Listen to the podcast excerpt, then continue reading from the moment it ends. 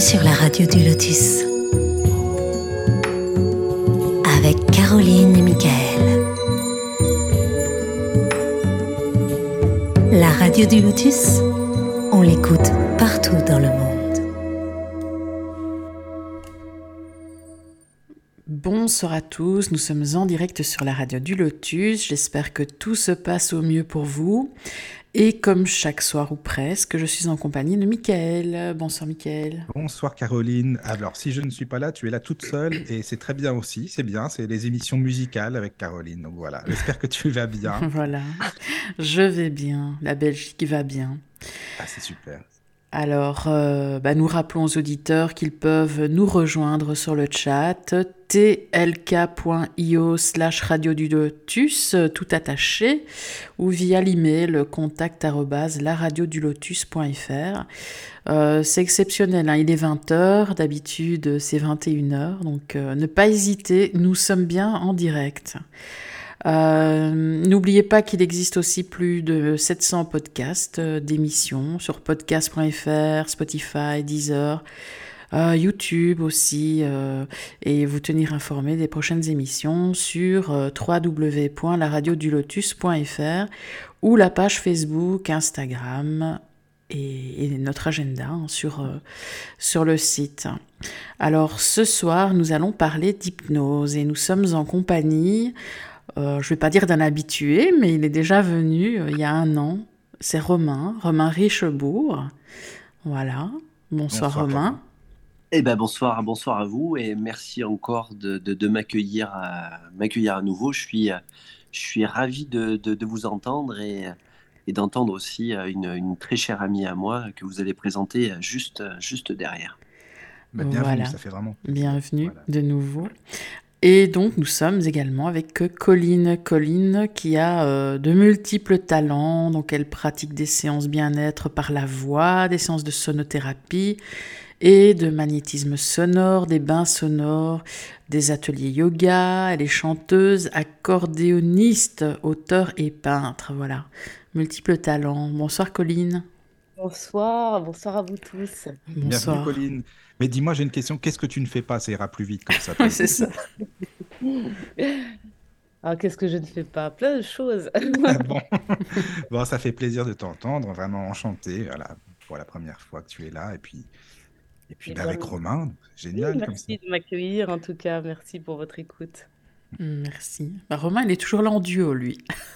C'est vrai en plus. Hein. Romain, c'était avec Eric la dernière fois. Maintenant, c'est avec Colin. J'étais avec Eric euh, et, et, je trouve la formule super intéressante parce que euh, bah, on, euh, on apprend énormément de choses. Quoi. On, peut parler de sa propre pratique et, ce que je trouve encore plus génial avec Colline, c'est que bah, j'attends aussi d'apprendre de, de, plein de choses, de plein de pratiques, de plein de choses que je connais pas. Et c'est ça que je trouve, que je trouve fabuleux, c'est cet accès à, à bah, cette culture euh, particulière euh, que, qui, qui, qui, bah, qui, peut être possible. C'est ça que je trouve vraiment, vraiment génial. Mmh. C'est vrai, c'est intéressant. Mmh, mmh. Et donc, euh, bah, comme on ne connaît pas Colline, si tu pouvais te présenter un petit peu ton parcours, pourquoi tu en es venu à l'hypnose et à tout ce que tu fais d'ailleurs? Euh, ok, donc, euh, alors, pour préciser, moi, je, moi, je pratique pas l'hypnose. Ah, d'accord, ça commence bien. mais l'hypnose, je ne la pratique pas. Enfin, euh, j'ai fait des séances avec Romain, d'ailleurs. merveilleuses séances avec Romain. voilà, donc, en fait, moi, je suis à la base, je suis bruxelloise d'origine. J'ai vécu 30 ans à Bruxelles. Et puis là, actuellement, je, je vis en Auvergne. Et euh, voilà, moi, je suis euh, attirée par la, par la musique, par les, le chant, la, la vibration depuis vraiment toute, toute petite. Euh, j'ai vraiment même des souvenirs, comment je vais dire, des souvenirs physiques de, de ma toute, toute petite enfance où on posait mon couffin sur, le, sur un, un piano et où je ressentais les vibrations et de, du piano dans, dans, tout mon corps, en fait. Et euh, c'est quelque chose qui m'a qui m'a accompagnée. Aujourd'hui, je peux le raconter comme ça. Euh, Et euh, voilà, donc j'avais, je suis née dans une, une famille, ma maman écoutait beaucoup de chansons. Et donc, voilà, moi, je suis devenue chanteuse. J'écris mes chansons, j'écris mes textes, j'écris mes musiques. Donc, j'évolue dans un milieu, on va dire, vraiment de, la chanson, qu'on pourrait dire, euh, la chanson à texte, enfin, une, ch- une chanson où, chaque mot a son, sens, euh, où on est vraiment dans, la, vibration du mot euh, dans, son sens poétique, bien sûr, mais aussi dans son sens social, dans son, dans son service à la personne aussi, enfin, à chacun de nous, euh, aux émotions, etc. Et euh, donc voilà, moi j'ai fait mon bout de chemin euh, donc avec ça. Et on va dire que donc hmm, j'ai, je devais avoir peut-être euh, douze treize ans j'ai commencé à suivre des, des cours de, d'expression corporelle où j'ai rencontré une femme qui m'a donné envie de, de découvrir un petit peu plus le chant, mais pas du tout par des techniques classiques. Et alors à l'époque, elle était quand même assez bien avant-gardiste, je pense, sur, euh, certaines manières de faire. Et donc euh, j'ai, travaillé ma voix. Enfin, j'aime pas ce mot, travailler, parce que travailler, c'est plutôt pratiquer ma voix. J'ai pratiqué ma voix, donc je me suis pratiquée moi-même finalement euh, à travers ma voix, parce que en fait, quelque part, il y a, ça. Et pour moi, entre voix V-O-I-X et voix V-O-I-E, il y a finalement pas de différence dans, dans l'énergie, en fait, dans l'énergétique. Et, euh, et en fait, euh, ben, ça, en fait, ça change une personne de travailler sa voix, euh, de la pratiquer. Ça, ça nous ramène à l'essentiel. Alors, j'ai, à travers ça, j'ai, j'ai vraiment Pendant dix ans, j'étais avec cette femme. Après, j'ai eu mes expériences diverses. J'ai fait de la technique classique en chant.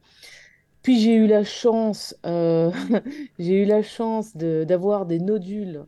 Et donc à l'époque, euh, une des toutes premières personnes avec qui on a commencé à, pratiquer, euh, comment je vais dire, euh, on, opérait, on commençait à ne plus opérer systématiquement, mais à travailler avec des méthodes un peu plus ostéopathiques et de- vraiment de travail de la voix par le souffle, par une une, euh, une réappropriation aussi de la posture, etc. Et en fait, à travers cette pathologie, moi, j'ai cherché dans plein de directions. Euh, je me suis fait aider par des personnes extraordinaires. J'ai appris plein de choses. Euh, et étant passée par toutes les difficultés, en fait, je pense que je suis devenue assez, comment je vais dire, ultra empathique et je, je parviens à vraiment aider les gens. Parce que j'entends dans mon corps, puisque j'ai traversé ces choses-là, j'entends dans mon corps comment il faut euh, corriger. Euh, voilà, donc avec l'ostéopathie vocale, il y a plein de, plein de choses. Et puis, bon, continuons mon chemin de chanteuse, etc. Euh, j'ai parallèlement à ça pratiqué énormément de yoga Iyengar. Euh, pendant cinq ans de ma vie, j'ai fait pratiquement que ça. Puis sur une tournée, j'ai eu un accident de voiture qui m'a forcé à pratiquer autrement. Et je me suis orientée à ce moment-là vers le yoga du son qui me permettait de, ressentir les énergies euh, sans passer par le corps qui était euh, à ce moment-là accidenté. Aujourd'hui, j'ai pas mal récupéré, mais euh, et là, je me suis rendu compte qu'en fait, la voix était vraiment un, ascenseur énergétique beaucoup plus rapide et que, que les postures, en fait. Et, euh, et voilà, et j'ai continué, enfin je vais dire même, je suis guidée vraiment dans ma vie, il y a vraiment quelque chose qui me guide euh, vers, vers tout ça, parce qu'après, et bon, on a eu cette fameuse période de Covid où je me suis dit, bon, les concerts, ça va être terminé, ce qui n'a pas le cas, puisque là encore cet été, j'ai plein de dates de concerts. Mais, euh, mais euh, je me suis formée à, la sonothérapie, enfin, je me suis intéressée, parce que j'aime pas trop non plus le mot formée, euh, je me suis intéressée, j'ai pratiqué, j'ai acheté des instruments, et en fait, j'ai commencé à, à, faire des, des- des séances individuelles, collectives avec les instruments.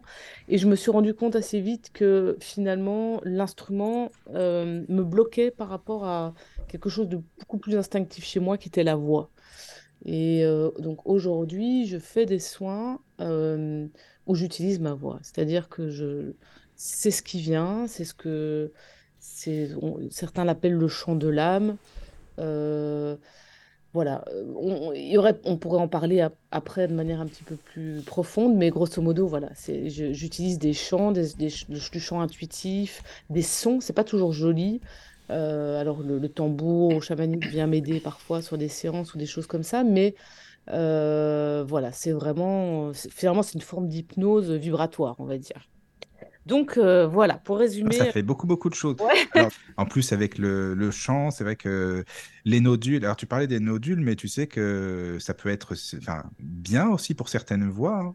Tout à fait. Alors, c'est Johnny Joplin qui avait euh, des nodules, donc elle avait, euh, ça crée en fait une, une biphonation, c'est-à-dire que oui. on a le son de l'accord vocal et, oui. et on a, dû à la, dû à, en fait, au nodule lui-même qui fait comme une, une cloque, hein, en fait. Une, oui, oui, oui. Comme on dit en Belgique. Hein, et qui, Attends, on dit comment en Belgique? Pardon, excuse-moi. Une cloche, on dit une cloche. D'accord. Tu une ampoule, une, comme bah, une oui.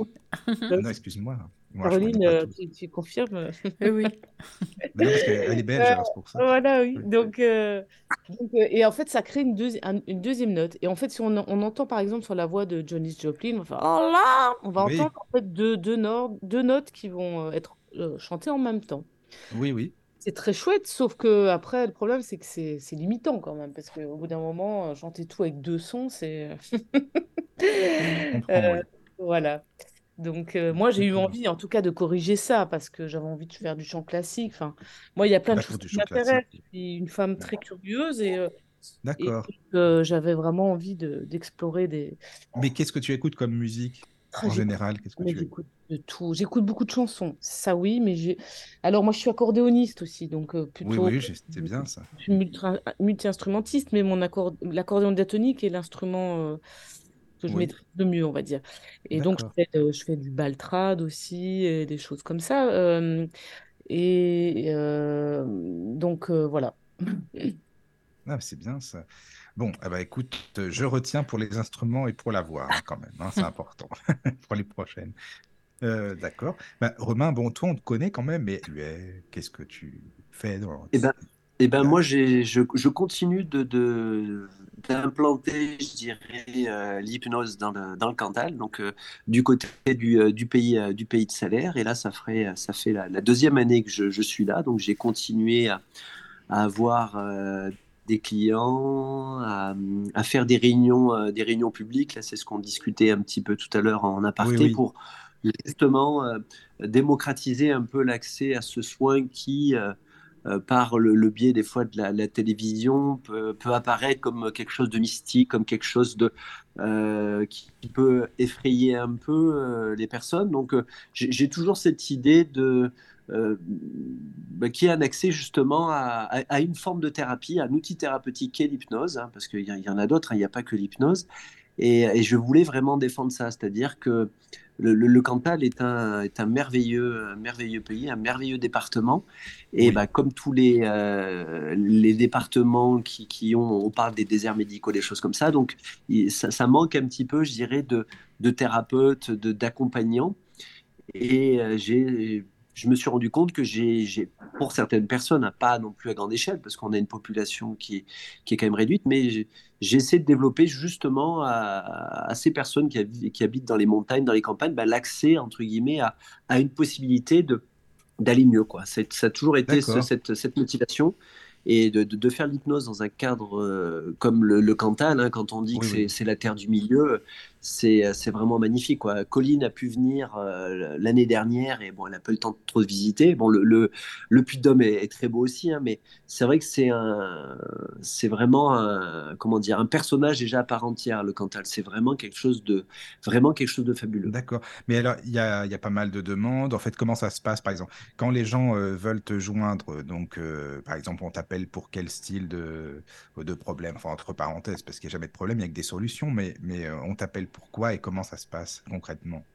Bah, généralement, c'est un peu, il y a un petit peu de tout. Il y a des, euh, alors, euh, on est connu pour, pour l'arrêt du tabac, le, l'hypnose, et on nous appelle aussi, enfin moi on m'appelle aussi pour tout ce qui est un peu les troubles du sommeil, les troubles alimentaires. Ah oui. Les, les, les, phases un petit peu, je dirais, alors j'aime pas le terme parce que je suis pas psychologue de formation, mais les, les, les, les, les phases de, de, de, petite dépression ou de, de moments d'anxiété, de stress, d'angoisse, euh, tous ces états qui sont un petit peu intermédiaires, les débuts aussi des fois de, de burn-out. Euh, J'ai pas mal de, de, de, personnes qui sont dans, dans, des, dans des états qui ressemblent, euh, qui ressemblent à des états de burn-out, quoi. C'est-à-dire euh, bah, qui n'en peuvent plus, quoi. C'est-à-dire qui, qui sont bah, complètement. Du boulot en ce moment. Bah, j'ai eu, eu, pas mal de, de, de boulot et ouais, je, suis, ah bah je suis oui, content de pouvoir, de, de, pouvoir faire ça, de pouvoir continuer, disons, à, à accompagner des personnes dans, dans, un lieu comme le Cantal. C'est ça que je, oui, je, je défends et, et, je suis ravi de le faire. Quoi. C'est génial, hein, vraiment c'est chouette. quoi. Euh, en tout cas, il y a des personnes sur le chat, donc bonsoir à tous les amis. Donc, Déjà, bonsoir ça fait plaisir. à Cyril et à Flore. Et Cyril a une question euh, bah, pour Romain. Est-ce qu'il y a des contre-indications pour une séance? Euh, bah, pour, pour l'hypnose, il n'y a pas vraiment de, de contre-indication. Hein.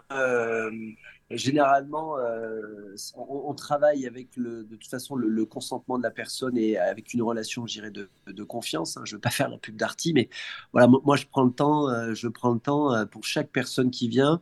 En moyenne, c'est une heure et demie, deux heures. Je prends. Donc, on, discute déjà. On discute déjà énormément du pourquoi ils sont là, de qu'est-ce que qu'est-ce qu'ils veulent, qu'est-ce qu'ils attendent, quelles sont aussi leurs leur vision, leur présentation de l'hypnose. Et euh, le temps de ces discussions, ben, déjà, je, montre et j'explique un petit peu d'un point de vue pédagogique comment je fonctionne qu'est-ce que l'hypnose et qu'est-ce que ce, n'est pas. Il n'y a pas vraiment de contre-indications. Les seules contre-indications que je, peux connaître, c'est pour les, les maladies psychiatriques vraiment aiguës, quoi. C'est-à-dire euh, des personnes euh, schizophrènes, euh, mais à gérer un, comment dire, un haut, un haut degré. Et après, peut-être aussi des personnes qui ont une, une certaine déficience intellectuelle, mais plus profonde. Il n'y a pas vraiment de contre-indication. Après, ce qui peut parfois freiner, l'accès à l'hypnose, c'est plutôt les croyances que l'on a euh, là-dessus. Euh, il y a des personnes voilà, qui, ont, du mal à, justement avec l'idée qui est toujours véhiculée par l'hypnose spectacle, euh, qui a un contrôle sur l'esprit. quoi. Et euh, c'est ça souvent qui peut poser euh, question. Et c'est pour ça que je prends aussi énormément de temps à faire ou des réunions publiques, à expliquer les choses, à faire aussi cette émission de radio et en plus avec tous les savoirs et les connaissances qu'a Colline qui, croisent un petit peu aussi euh, ce, que, je peux faire, euh, de, montrer justement que c'est tout sauf magique. C'est vraiment quelque chose qui est, à la portée de tout le monde. C'est-à-dire que tout le monde fait l'hypnose euh, tous les jours sans vraiment s'en rendre compte. Oui. Mm. En fait, oui, j'avais une question par rapport à une personne qu'on avait reçue ici à la radio, Martine Gerco, je ah bah tiens, j'en ai parlé aux antennes à Robin, c'est marrant. Ah, ah d'accord. Oui, okay. vas-y, vas-y, vas Mais elle disait que, enfin, si mes souvenirs sont bons, hein, parce que ça fait des mois, mais elle disait que quand elle faisait une séance d'hypnose avec euh, un patient, elle, justement, il me semble qu'elle disait qu'elle ne parlait pas de la problématique, qu'elle ne voulait pas influencer euh, la séance. Mes souvenirs sont bons ou pas? Je sais plus, par contre, ça. Euh, par exemple bah, je ne sais pas ce que tu penses, toi, des régressions à les vies antérieures, etc. Euh, je ne sais pas si. Enfin, alors, moi, ce n'est pas quelque chose que je pratique dans le sens où. Euh, je, moi, je suis resté en fait sur. Alors, je vais, je vais peut-être vous décevoir. Je, je, suis resté sur une, une, hypnose un peu, euh, je ne veux pas dire classique. Hein, moi, c'est. Mon, mon, mon, cheval de bataille, ça a été Milton Erickson. Ça a été tout, tout ce qui a fait sur, sur cette possibilité. Je n'ai pas approfondi le reste. J'ai vraiment essayé d'être euh, d'être bon dans ce domaine-là, d'être déjà dans cette hypnose classique, entre guillemets, hein, bon, qui, est, qui est répandue, l'hypnose ericksonienne, déjà d'approfondir le maximum que je pouvais en lisant euh, tout ce qui était, et en regardant un petit peu euh, tout ce qui, pouvait se pratiquer là-dessus. Mais je ne me suis pas éloigné de ça pour l'instant, pour la bonne et simple raison que je voulais déjà être dans une certaine forme de, de compréhension, de maîtrise et d'avoir des billes. Et après, j'ai d'autres d'autres collègues qui, euh, qui ont complété leur, leur pratique avec, euh, avec euh, la régression dans, dans, des vies antérieures, des choses comme ça. Et je dirais pourquoi pas, mais c'est pas quelque chose que j'ai pas encore fait. Et moi, je fais un, peu un mix en fait. C'est-à-dire que je suis peut-être un peu particulier comme, comme praticien en hypnose. C'est que ce que je disais à Michael en préambule, c'est que moi, avant de venir à l'hypnose, j'ai fait j'ai fait pour moi-même une, une, psychanalyse qui a, duré, euh, bah, qui a duré des années et que je continue de temps en temps de, de, de, faire parce que je suis supervisé par un, un psychanalyste par rapport à tout ce que je peux avoir aussi en séance ici dans le Cantal. Et euh, donc, moi, je prends le temps, au contraire, d'écouter. Alors, c'est pas par rapport à forcément à la problématique que, je vais les influencer. C'est simplement, justement, à commencer à, les faire bosser, à les mettre au boulot d'une certaine manière. C'est-à-dire que euh, à, questionner un petit peu euh, justement cette problématique et d'une certaine manière, je sais pas vraiment les orienter. C'est qu'ils commencent déjà à se poser des questions et à plutôt orienter derrière, qui construisent en fait eux-mêmes la séance d'hypnose. C'est-à-dire que euh, ensemble, en fait, euh, l'idée, c'est vraiment qu'il y, ait euh, un partenariat qui se crée. Et moi, je vais me nourrir en fait de ce qu'ils me disent et je vais essayer de renvoyer un petit peu des feedbacks pour les éclairer et d'une certaine manière pour les, pour, les, pour les amener au fur et à mesure à qui construisent en fait eux-mêmes la séance d'hypnose. C'est-à-dire que du moment après je les mets en France, après les, suggestions, elles sont beaucoup plus simples à faire parce qu'il y a déjà eu ce, travail-là qui a été fait en préambule. Donc moi, c'est j'ai mêlé ces, deux, ces deux techniques-là parce que je les trouvais, je les trouvais intéressantes. Et ce que j'ai remarqué aussi, c'est que les, personnes avaient besoin aussi de, comme, comme Colline parlait tout à l'heure du, Covid, euh, avaient besoin qu'on leur porte aussi de l'attention. Et euh, vu qu'on est dans une société de plus en plus individualiste, où tout le monde court partout, on n'a pas le temps de faire grand-chose, le, fait de consacrer deux heures à une personne, bah déjà ça, il y avait déjà quelque chose de thérapeutique parce que voilà, il y avait cette possibilité de prendre le temps. Et, ça, j'ai trouvé que c'était aussi euh, intéressant et, que ça apportait des bons résultats. Mmh, d'accord, merci. Euh, et, comment est-ce qu'on peut cerner, justement, quand tu traites par exemple des phobies ou autres, comment est-ce qu'on peut cerner ce qui fait partie de l'imagination ou bien les choses qui sont réellement passées si tu essaies de régler une problématique euh, enfin... Ben, en, fait, on ne sait pas trop. C'est-à-dire que, et même de toute façon, là, les trois quarts du temps, on interprète notre propre vie. C'est-à-dire que si, si on s'amusait à regarder nos propres souvenirs, euh, c'est une interprétation qu'on fait, c'est-à-dire que c'est biaisé par rapport à l'émotion qu'on ressent à ce moment-là, euh, dans quel contexte on se situe, et du coup, euh, ça peut aussi être modifié, c'est-à-dire que si c'est un souvenir qui est lointain, on, a pu aussi le réécrire d'une certaine manière, c'est-à-dire que si on s'amusait des fois à le retrouver tel qu'il était, tel qu'on l'a vécu, il y aurait peut-être un peu un décalage, c'est-à-dire que des fois, avec le temps, euh, euh, si, on regarde des fois des, souvenirs d'enfance qui sont des fois super heureux, euh, quand on regarde vraiment dans les faits, ils, étaient, ils étaient agréables, mais ils n'étaient pas si heureux que ça. Mais c'est le, le, le, le, souvenir que l'on garde, on l'a un peu embelli.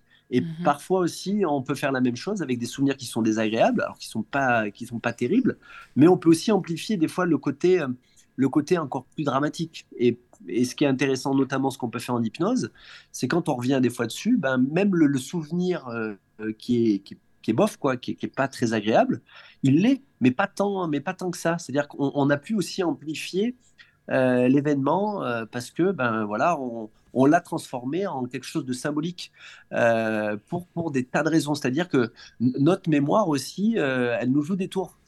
et c'est ça qui est intéressant justement aussi travailler en hypnose, c'est que on, reste que des, comme je on reste des interprètes de notre propre vie parce que on, est, euh, est biaisé par, euh, euh, par ce qu'on vit, par le contexte dans lequel on est, par rapport à notre éducation par rapport à plein de choses. Et, c'est ça parfois aussi qui est, intéressant. Et effectivement, il faut partir du principe, de toute façon, on ne sait jamais vraiment si c'est entre guillemets la vérité, mais ce qui est important, c'est que c'est la vérité de la, vérité de la personne. Oui, puis en plus, il y a beaucoup de gens qui se disent, oh là là là, ils vont lire dans nos pensées, ils vont tout savoir, et ci et ça, donc ça peut faire peur aussi, alors que non, c'est pas le but non plus, quoi. Mais après, ce qui est intéressant en hypnose, c'est que nous, on essaie d'orienter, on accompagne, mais on ne sait pas exactement ce qui se passe. On n'est pas connecté à, tout, ce qui, tout ce qui formule à l'intérieur. On se doute un petit peu de quelque chose, mais à la fois, c'est ça aussi qui est génial, c'est que euh, on peut faire, nous, euh, praticiens en hypnose, une suggestion particulière, et euh, la, personne va, va, va, partir totalement ailleurs. C'est-à-dire que ça. Voilà, ça, on, ne le sait pas vraiment. On oriente le mieux qu'on peut. Et, euh, mais il y a une part aussi de, de, de, de, hasard, il y a une part aussi de surprise, euh, parce qu'au final, celui qui commande à la fin, c'est l'inconscient. quoi. C'est ça, c'est ça.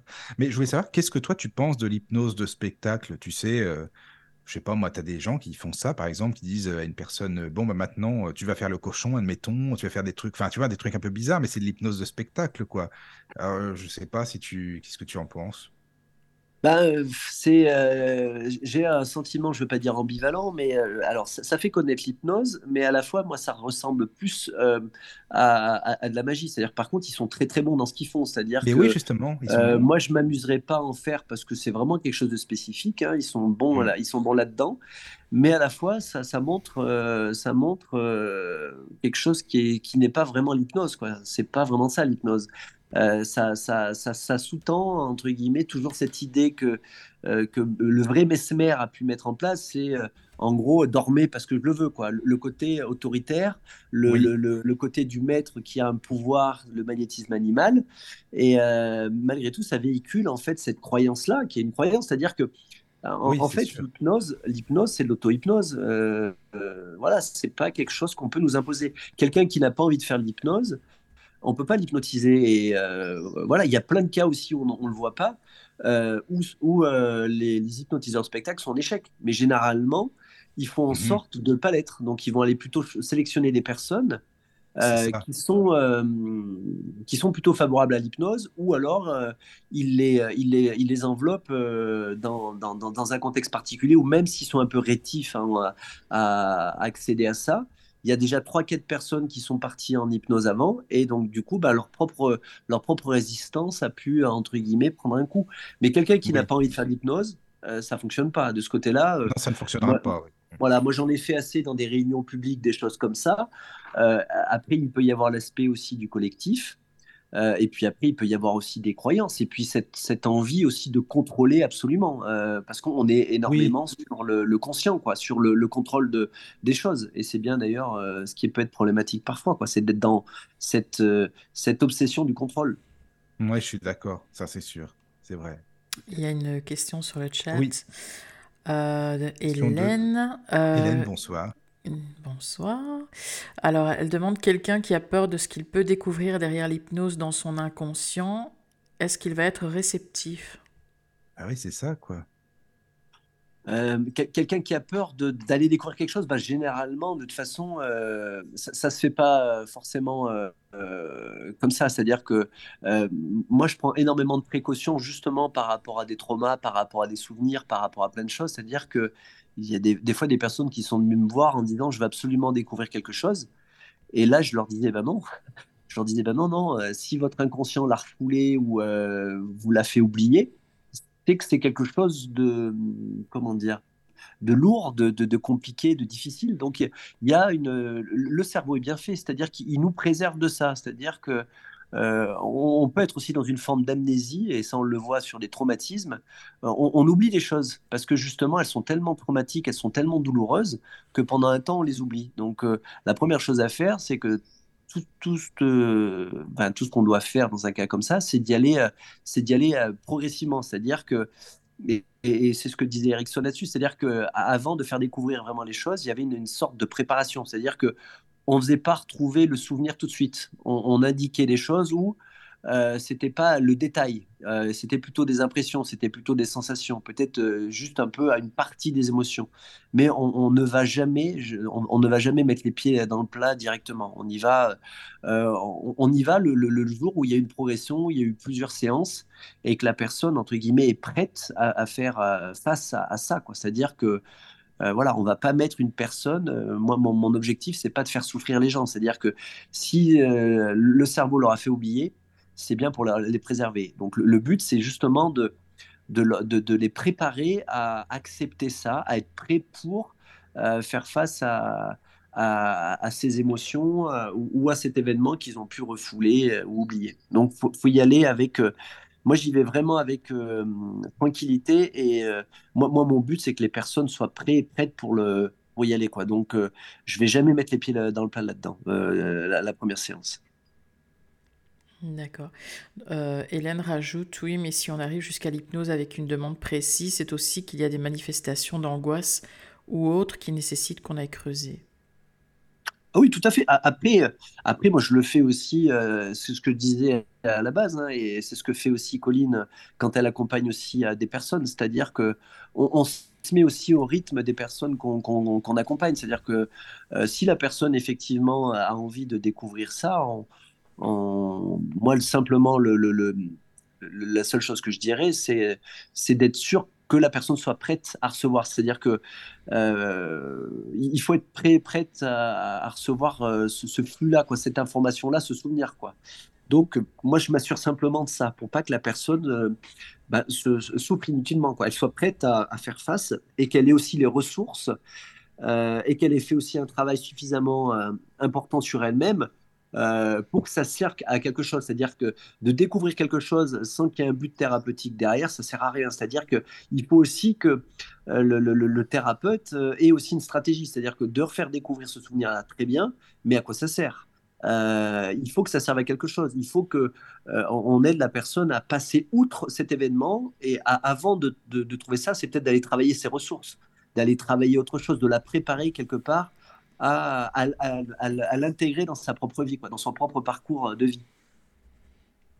Oui, c'est sûr. Merci Hélène pour la question. Merci, merci. Voilà. Ben, moi, j'en avais une. Ben, pour vous deux, mais qu'est-ce qui vous a réuni finalement? Oui, c'est vrai. Comment vous, comment vous vous êtes connus? Ça, c'est vrai que ça, moi aussi, ça m'intéresse. Comment vous vous êtes connus? Qu'est-ce qui fait que vous avez, bah, vous aimez être ensemble, tout simplement aussi, et les points communs que vous avez? Tiens, c'est bien ça. Bah, bon, allez, parole aux, dames quand même, non? Qu'est-ce que tu en penses, Romain? J'ai beaucoup parlé déjà.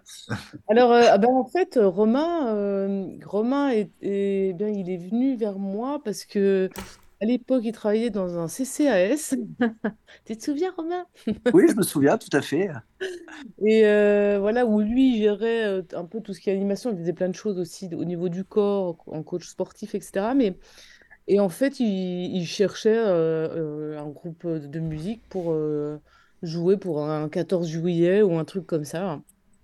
Et donc, il a eu mes coordonnées via une amie commune.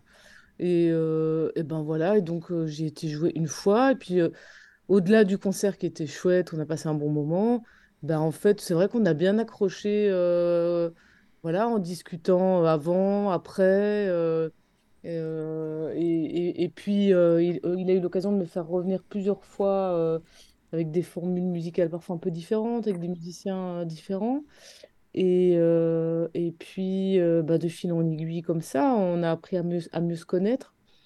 Et euh, voilà. Et puis l'année dernière, on a eu une expérience assez chouette parce que il m'a fait venir donc, dans, dans le Cantal, là, par chez lui. Et, c'était prévu que je fasse en fait un concert plutôt chanson. Et c'était dans, dans, une forêt où il y avait de l'acrobranche, mais en nocturne.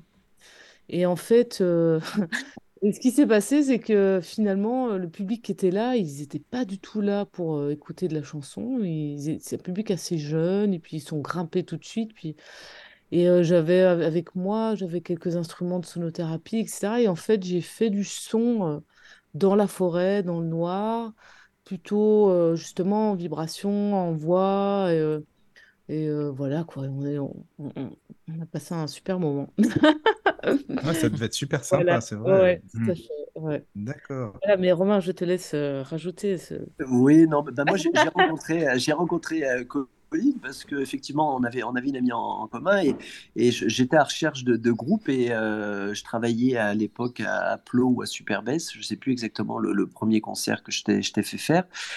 Et, et oui, effectivement, on, a bien, on a bien puis j'ai trouvé que Colin, c'était euh, une, personne lumineuse, euh, quelqu'un qui, euh, qui, dégageait une énergie positive, qui avait un vécu, et je sentais ça, je sentais son, le, poids de son corde à son arc, que j'étais, j'étais curieux de tout ça. Et puis en, plus, ce que je disais, elle, elle a tellement des, aussi des belles qualités humaines que c'est toujours un plaisir de, se revoir, même si on ne se voit pas pendant six mois, un an. C'est comme si on reprenait la discussion qu'on avait terminée la dernière fois dans, dans, la forêt du Falgou, là, dans, la, dans la très belle vallée du Mars. Et c'est vrai que la dernière fois qu'elle est venue, euh, euh, bah, c'était un petit peu improvisé et il y avait des lumières et on était dans une forêt, donc ça dégageait vraiment quelque chose de, de, super. quoi. C'était euh, c'était vraiment quelque chose de magique. quoi. C'est voilà, ça, allait très bien avec le Cantal, ça allait très bien avec ce qu'elle faisait. Et c'était vraiment un, un, moment, je dirais, merveilleux. Voilà, c'est ça. et, oui. Voilà, il y a ce côté-là avec, avec Colline, il y, a, il y, a ce côté merveilleux qui fait du bien. Et je crois que dans l'époque dans laquelle on vit, c'est aussi pour ça que je, je, je lui ai proposé de devenir, c'est que elle, elle, a tellement de choses à, à, faire partager, à faire découvrir, que je me suis dit, ça, ce serait trop dommage de pas. Bah, c'est l'occasion, euh, de, pas, de pas faire ça, voilà. Mmh, c'est vrai, c'est vrai, c'est vrai. Merci Romain. bah, oui. Mais Colline, Colline j'ai une question. Est-ce que tu, par le chant, par la musique, à travers la voix, tu peux considérer aussi que c'est une manière, enfin, c'est une forme d'hypnose que de, de, travailler avec la, la, voix pour aider les gens et tout, enfin, tu vois?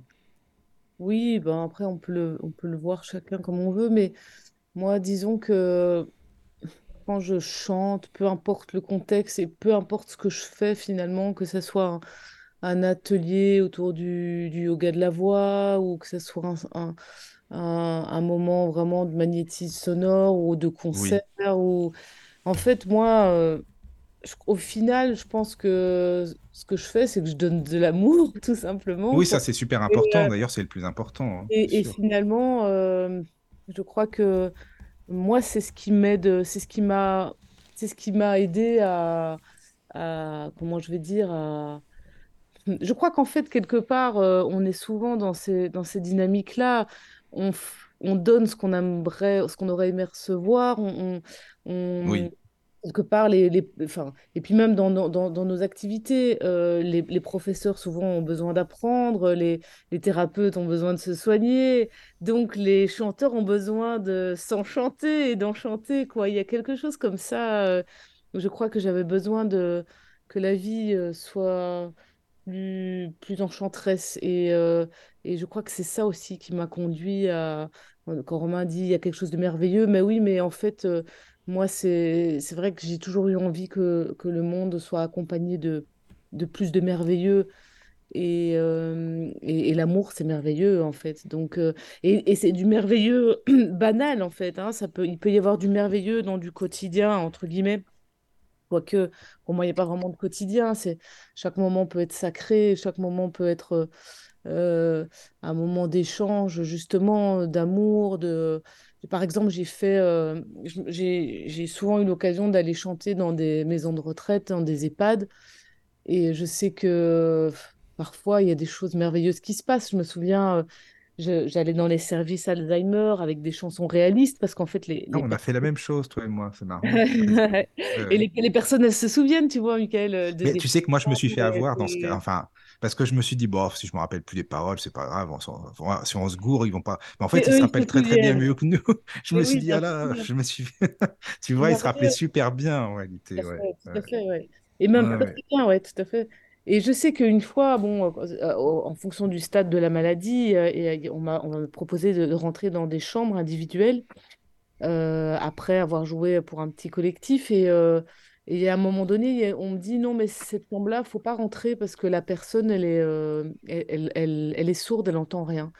Et j'ai insisté, j'ai dit, est-ce que je peux quand même y aller? Et euh, on m'a dit, bah, si vous voulez, mais ça sert à rien. Enfin, en plus, bon, ils n'étaient pas très. j'ai dit, mais si, je, voudrais quand même y aller. Et je suis rentrée dans cette chambre et euh, j'avais l'accordéon. Alors, j'ai pas eu envie vraiment d'utiliser l'accordéon. Je me suis donné une, une note pour avoir pour lancer un, chant modal donc autour d'une note. Et j'ai chanté. Et, euh, et c'était merveilleux tout ce qui s'est passé, l'échange que j'ai eu avec euh, cette dame.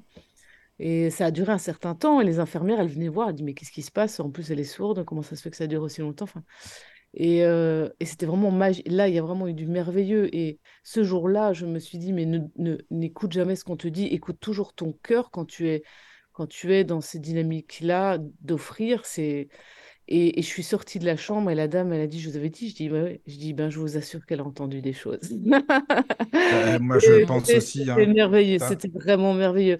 Comme quoi, ah voilà, bah, les vibrations, elles étaient là de toute façon. Hein. Ouais, ouais, complètement. Mmh. Et puis au-delà de ça, sans doute l'énergie d'amour que j'avais simplement ça. en toute euh, humilité. En toute non, mais c'est vrai, je suis d'accord avec ça.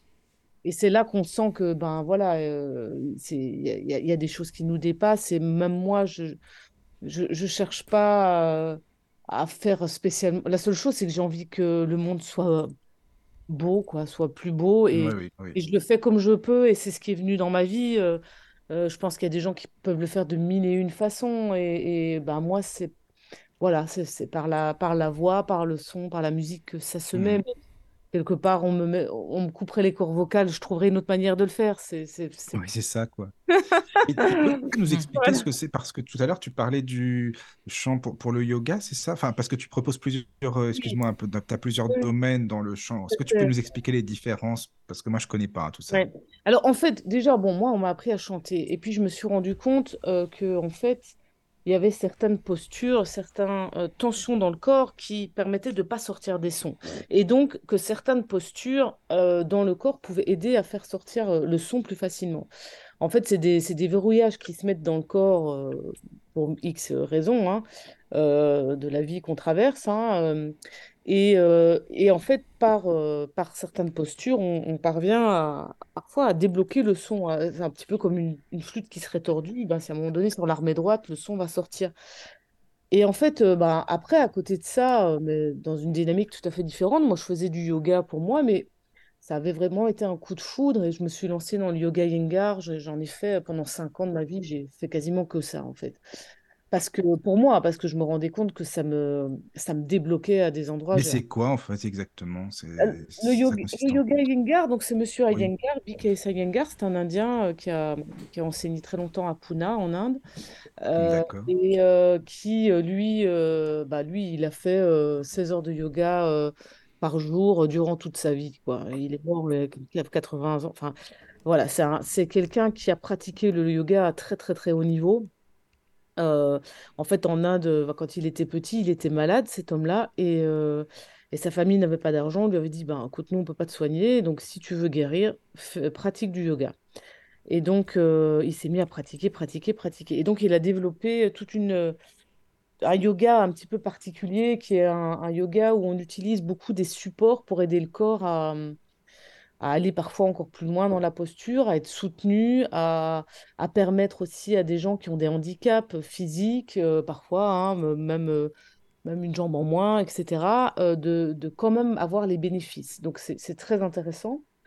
Mais c'est un yoga qui est très très exigeant, qui est très physique, un peu comme l'Ashtanga. Mais et bon, moi je suis un peu tombée là-dedans, donc j'en ai fait pendant cinq ans de manière très intensive. Et j'y ai trouvé, euh, je me suis mis après chez moi quand je pratiquais à chanter en, même temps.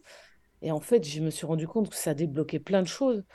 Et donc après, quand moi j'enseignais déjà la voix un petit peu à ce moment-là, ben moi j'ai intégré ça dans mes cours. C'est-à-dire que tout, d'un coup, je faisais sortir un son avec... euh, Et puis, il y a d'autres gens qui avaient déjà euh, ouvert des portes à ce niveau-là, c'est-à-dire de chanter avec... en se mettant dans des postures. euh, je ne l'ai pas inventé. C'est monsieur Serge Villefard, par exemple, qui a travaillé avec des choses comme ça. Donc, comme j'avais déjà expérimenté des choses, ben, moi, j'ai utilisé ça, mais vraiment avec des postures d'Iyengar. Et en fait, ça a été... j'ai vu que c'était assez efficace sur plein de choses. Euh, voilà, donc c'est un peu comment, comment finalement, euh, après on enrichit de différentes pratiques euh, de, de, de ce qu'on est nous en fait et de nos propres expériences.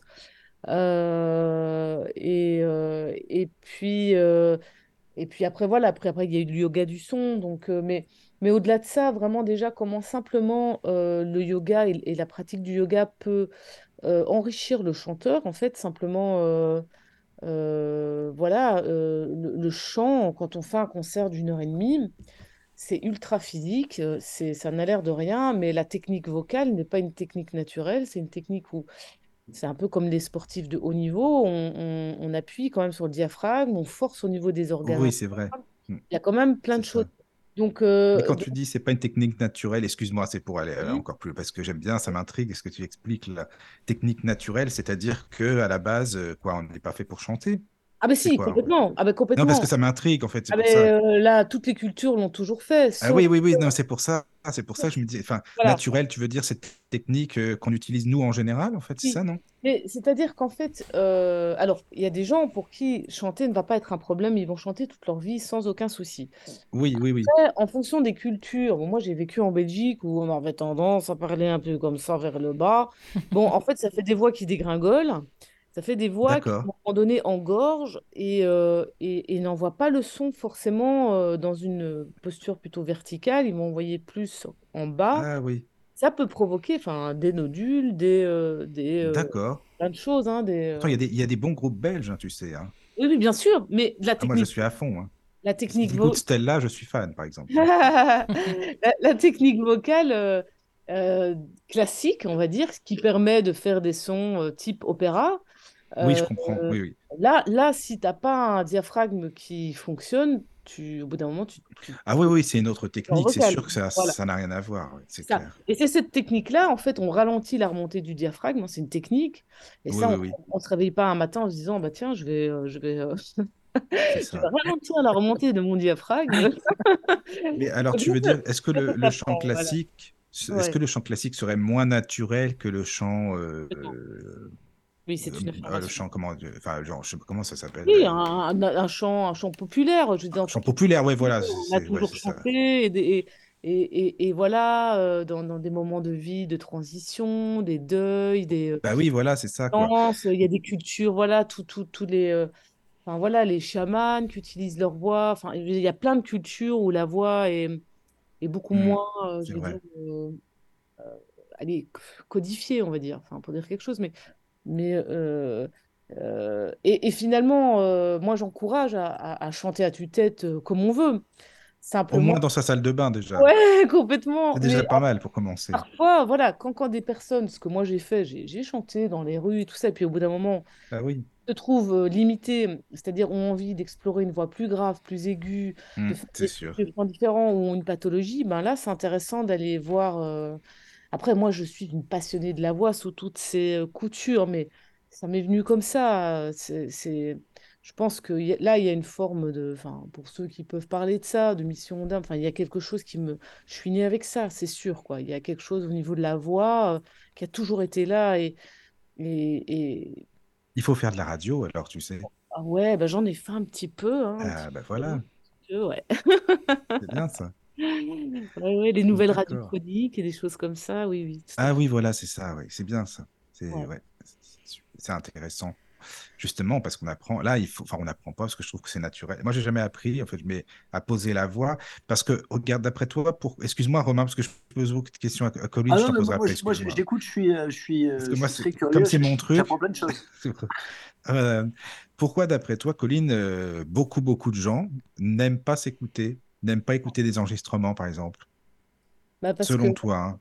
bah, la question est dans la réponse, j'ai envie de dire. Dans la, la réponse est dans la question. Pourquoi beaucoup de gens n'aiment pas s'écouter? Ben voilà, tout est dit en fait. Ouais, voilà. Ouais, tout Alors simplement. que justement, je trouve que c'est en écoutant qu'on que, ça permet de, de se dire, bah tiens, ça, ça passe bien, euh, exp- quand je parle comme ça, ou quand je pose ma voix de telle ou telle manière, que ce soit en chant ou non. Et c'est vrai que, Bah, bon, moi, parce je que trouve ça dommage, enfin. la voix a quelque chose lié à l'intime en fait. Et bah, moi, je crois qu'après, euh, chaque personne euh, est unique et chaque personne a son ressenti, mais moi, je le vois dans les, dans les, les séances individuelles que j'appelle euh, bien-être par et pour la voix. Euh, il y a vraiment une forme d'intimité, il y a une forme de... euh, Moi, je me, dis toujours que je me considère comme un luthier entre la personne et sa voix. Euh, parce que, et, en fait, il y a beaucoup de délicatesse à Mais de la même manière que Romain, quand il fait un- une hypnose, et moi, j'ai, suivi des séances avec lui, et hum, il y a, y a vraiment une forme de, douceur qui doit être amenée, euh, parce que, oui, la voix, euh, on l'utilise tous les jours, mais quelque part, euh, je veux dire, euh, c'est, souvent, on, a quelque chose de on, on la, on la connaît pas vraiment, mais, mais parce que, parce qu'en fait, c'est lié, je pense, à sa voix V-O-I-E. Et comme beaucoup de personnes ne- n'écoutent pas leur vérité, n'écoutent pas euh, leur voix, en fait, leur voix euh, de, de, à, à plein de points de vue sur ce qu'elles aiment faire, sur, sur les personnes qu'elles aiment euh, ou pas euh, mm, euh, aller côtoyer, sur... euh, Enfin, on est tellement, enfin, dans une société qui nous éloigne de, de, de ce qui nous anime véritablement, de ce qui nous met en, en voix, en joie, en, qu'il y a peut-être quelque chose du coup qui, qui la voix, elle, elle, elle triche pas quoi. Elle est là, elle est, elle est, euh, et on entend tellement tout dans une voix, on le sait bien. hein, Ah oui, je suis d'accord avec toi. hein. C'est une vraie carte de visite, ça, c'est sûr. c'est n'importe cas, qui, même des c'est gens qui clair. n'ont pas forcément de sensibilité particulière sur, euh, Oui, oui. voilà, euh, ils vont, voilà, on, on- au téléphone, ça va, ouais, ouais, ça va. Mais non, j'entends bien Oui, que ça va euh, pas. Bon, non, tu le voilà, sais bien que c'est- ça va pas, ouais. c'est euh, voilà où on entend quelqu'un peut avoir un discours super euh, rassurant, super euh, euh, euh, comment je vais dire même euh, philosophique, euh, euh, plein de sagesse, etc. Parfois dans, dans sa voix, on peut entendre un peu de fragilité, de l'émotion, on peut entendre des Oui, doutes, oui. on peut, on peut et, et quelque part, moi je je j'écoute toujours plus la vibration de la voix euh, que, que ce que la personne dit vraiment. Et ça, je, je- depuis toute petite, j'entendais des adultes dire euh, des choses. Je dis, mais en fait, ils disent ça, mais ils ne le pensent pas. Et, euh, et j'ai toujours, j'ai toujours eu ça. Et euh, encore aujourd'hui, c'est et ça me joue des tours. Je dis, mais en fait, je crois qu'il m'a dit ça, mais en fait, non, il m'a dit l'inverse. Mais j'ai tellement, je me calque, tel- j'arrive pas, c'est la première voix que j'entends, en fait. hein. C'est, Oui, oui. Et ça n'a rien à voir avec du beau, ça a à voir avec du vrai, en fait. C'est ce que je dis Mm. tout le temps quand Mais je je comprends, hein, je comprends partage. parce que c'est la même. Enfin, moi, je sais que les voix, c'est pas, c'est pas un secret. J'écoute. Enfin, c'est même, c'est instinctif quand tu entends une personne. Tu ressens quand même l'énergie de la personne à travers la voix, les intonations, le timbre, la manière de s'exprimer, le débit, etc. Quoi, ça, c'est sûr. Ouais, tout à fait. Ouais. Ouais. Ah Tu as une oui. très jolie voix, Michael. Ah, c'est gentil.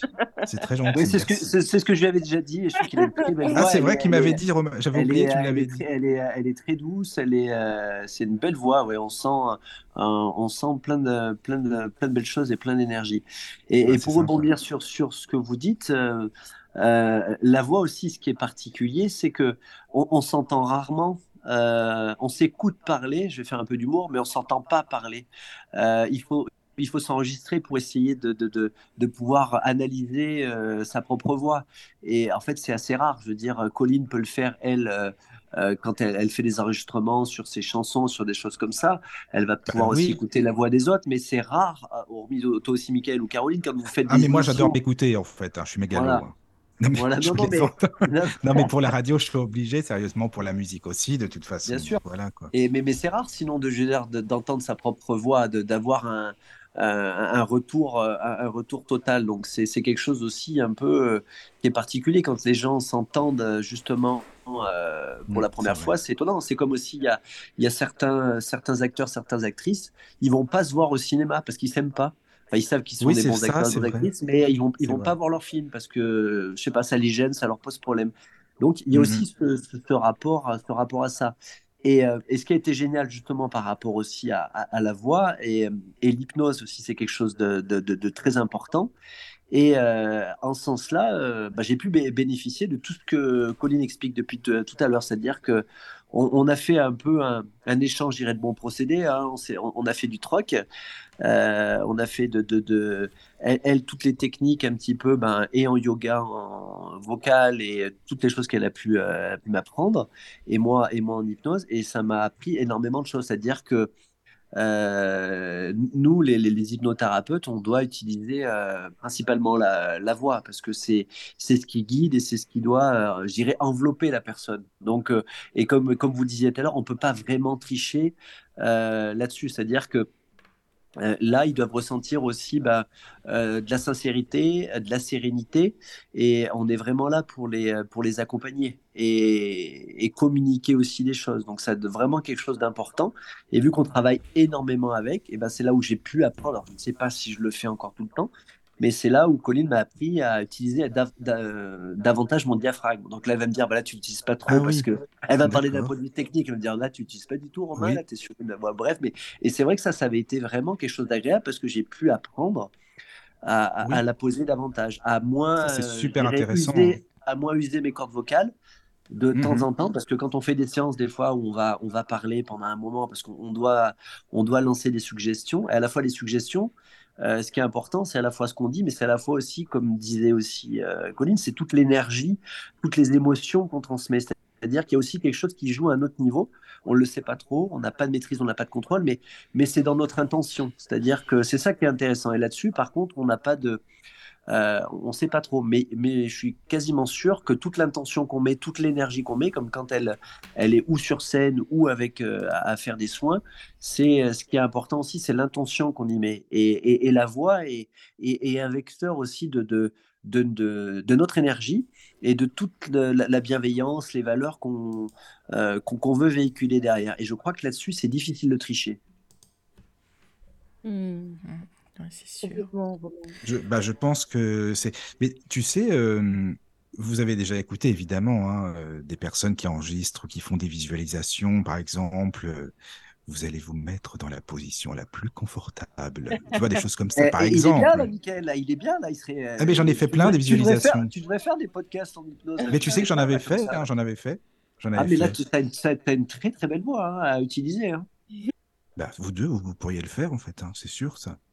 Bah, c'est ce qu'on ce qu'on essaie de faire. En fait, ce qui est ah, important, euh, c'est de travailler notre propre imagination et d'essayer que ça corresponde à, l'imagination de la personne. Et, euh, et, d'essayer de, capter ça, ou, euh, ou ce que je disais, avec un temps où on a le temps d'essayer de les étudier, ou simplement ou, avec notre intuition, de dire, ben voilà, à mon avis, je vais plutôt essayer de partir là-dessus. Et c'est ça qui est important, c'est d'essayer d'entraîner les personnes dans dans quelque chose, comme tu dis, dans cette bulle où ils se sentent sécurisés.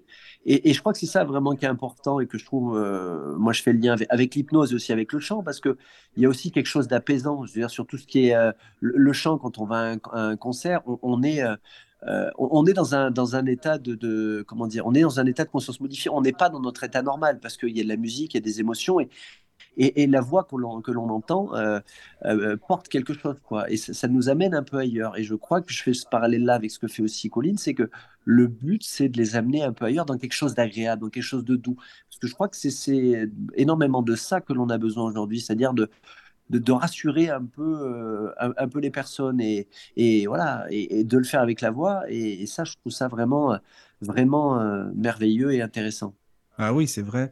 Alors, bah, on parle, on parle et tout. Moi, je suis à fond dedans. Hein, mais euh, est-ce qu'il y a des messages Peut-être qu'il y a des messages sur le chat parce que là, c'est important aussi de, bien les lire pour, euh, pour nos invités.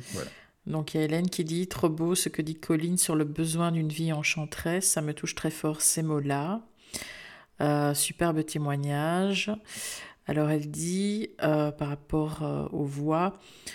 Euh, je pense qu'on perçoit notre propre voix à travers plusieurs sensations, la vibration intérieure, la perception via l'oreille interne et la perception via l'oreille externe.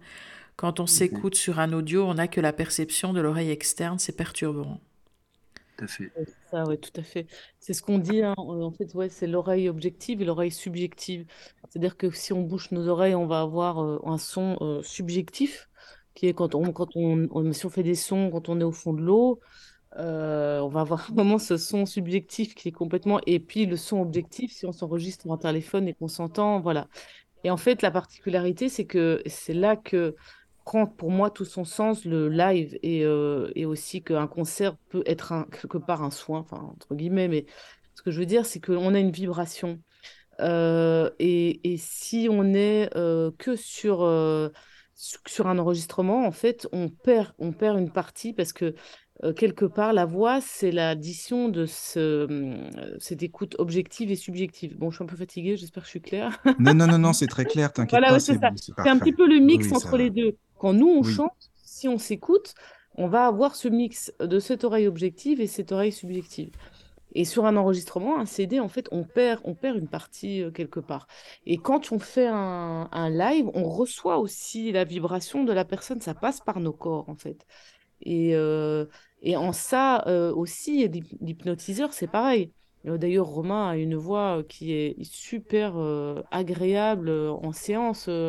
Tu veux qu'on fasse un duo, Romain? On va se faire un truc sympa, ça va être bien. Il y a ah, vraiment... Ça très bien, oui, si tu veux. C'est très important hein, parce qu'il y a, y, a, y a la vibration aussi, euh, il y a, l'intention, il y a tout ça, ça passe aussi dans la voix. Quoi. Ah oui, je suis d'accord. Ça, l'intention, c'est hyper, hyper important. Hein. Déjà, à la base. Oui.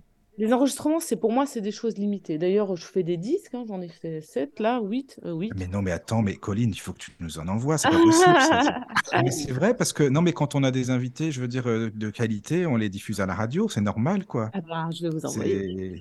Non, non, il faut, il faut. plaisir. Faut pas hésiter, vraiment, quoi. Comme ça, tu seras sur la radio du Lotus Et- aussi, c'est bien. Oui, avec plaisir.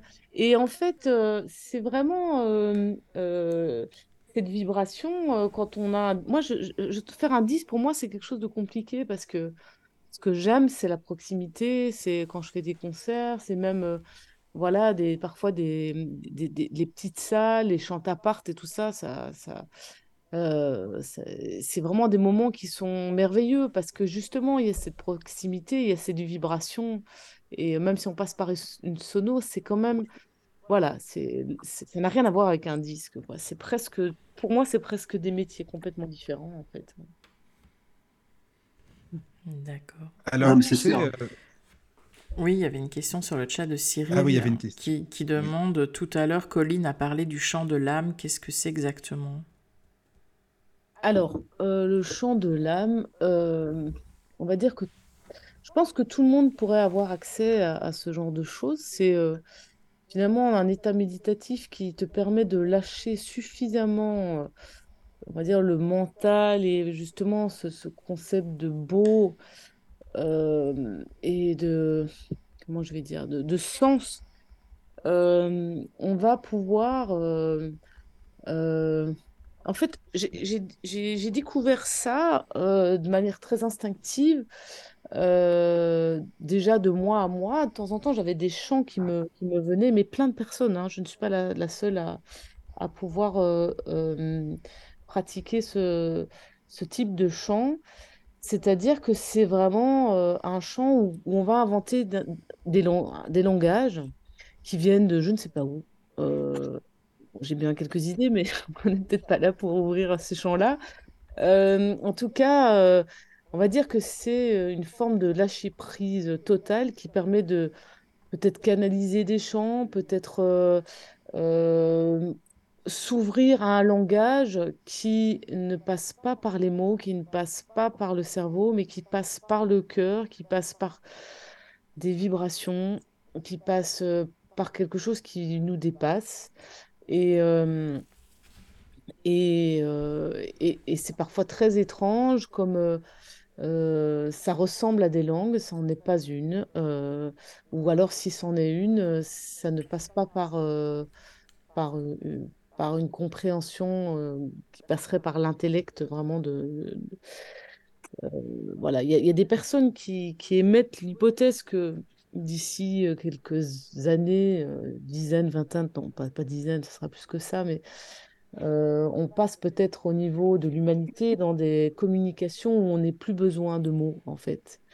Et moi, quand je, pratique ce, type de chant de l'âme, euh, je perçois que, effectivement, il y a plein de choses qui passent à travers ça. Il y a plein de compréhensions.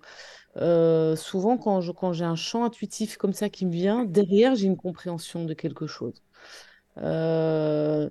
Quand je chante et que mon chien est à côté, je, je remarque qu'il perçoit des choses.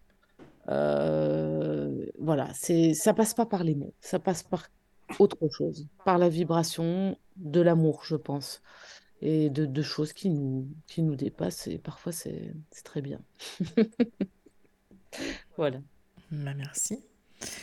Euh, Il y a une Merci question de, de Flore pour euh, Romain. Euh, est-ce qu'une personne mal intentionnée qui connaît les techniques d'hypnose pourrait non pas me faire faire ce qu'il veut, mais intégrer des idées dans mon esprit à mon insu? Euh, alors, euh, je réfléchis. hein. Bon, alors, il y a des personnes, enfin, mal intentionnées, c'est-à-dire d'in- d'influencer, de manipuler, quoi. C'est-à-dire de, de faire. euh, moi, je, je- je le comprends comme ça, de, de, de faire une Bah, moi, certaine forme de- ça aussi. de, de- une certaine forme de manipulation. Ça serait Oui, une, voilà, une- quoi. une sorte de manipulation euh, mentale à la Jason Bourne. Alors, euh, il faudrait d'une certaine manière, pour que ça soit euh, efficient et efficace, hein, pour, pour dire les choses, il faudrait que ce soit quelque chose de fait sur du, euh, sur du long terme. Mais euh, comme, euh, comme j'ai envie de dire, je vais faire le, le- le parallèle avec des fois de, mon ancien euh, travail d'éducateur. des, fois des enfants, des gamins qui étaient éduqués de, telle manière et qui produisaient un peu les, les schémas qu'on leur avait imposés. Donc oui, il y a forcément une, il peut y avoir une influence, mais il y a quand même aussi quelque chose à se dire, c'est que on, ça peut pas aller contre nos propres valeurs. C'est-à-dire que le, le, cerveau humain est très bien fait, c'est-à-dire que, je vais faire un peu une blague, mais quand les, les, personnes vont faire de, je, vais prendre pour reparler de l'hypnospectacle, quand des personnes vont faire la poule et le canard, je vais faire un peu du moins là-dessus, mais c'est qu'il y a une partie d'eux qui, sont, qui ont validé, qui, sont, qui ont envie de le faire. Euh, il y a une partie d'eux qui, qui, ont envie de faire un peu les imbéciles, qui ont envie de se mettre en avant ou qui trouvent ça drôle. C'est-à-dire que de ce côté-là, c'est OK. Euh, mais il y a aussi une, il peut y avoir aussi cette, une autre partie qui dit, bah non, euh, je vais pas aller contre mes propres valeurs, je vais pas aller contre mes propres règles. C'est-à-dire que il y, a aussi ce, entre guillemets, ce gendarme interne. Hein. Y a, le, conscient est toujours là en hypnose. C'est-à-dire que on n'est on n'est pas totalement endormi à la merci de quelqu'un. C'est-à-dire qu'on est dans un état intermédiaire et Colline pourrait aussi tout à fait en, parler, hein, parce que elle, a fait, euh, elle a eu des expériences, à mon avis même encore encore plus intéressantes que, l'hypnose. Euh, on est dans un état intermédiaire, mais il y a toujours une partie de, nous-mêmes qui dit, qui met le frein à main, qui, dit stop. C'est ce que je dis aussi des fois dans, à, mes clients pour aussi les rassurer. Des fois, il y a des personnes qui se réveillent, enfin qui, sortent entre guillemets de, leur état de, conscience modifié et, euh, et qui reviennent comme ça mais pour vérifier. Et après, ils repartent. Je veux dire, on, a tout le temps, euh, on a cette possibilité-là, on a le, enfin, le contrôle.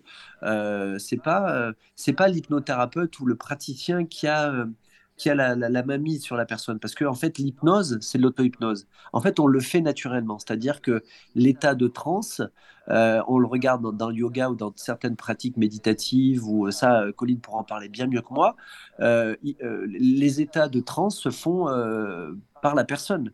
C'est-à-dire que on, le développe naturellement. Donc euh, c'est c'est pas l'hypnothérapeute qui va forcément déclencher déclencher l'hypnose. Il va le faciliter. Il va accompagner cet état naturel. Mais une personne, si elle va nous dire quelque chose qui nous qui nous correspond pas, euh, je vais redonner un autre exemple. Moi, une fois, j'avais fait une induction avec euh, Alice au pays des merveilles, et j'avais une, cliente qui m'a dit, ben, Alice au pays des merveilles, quand j'étais petite, ça me faisait peur et ben mon inconscient a transformé avec autre chose. Je me suis adapté.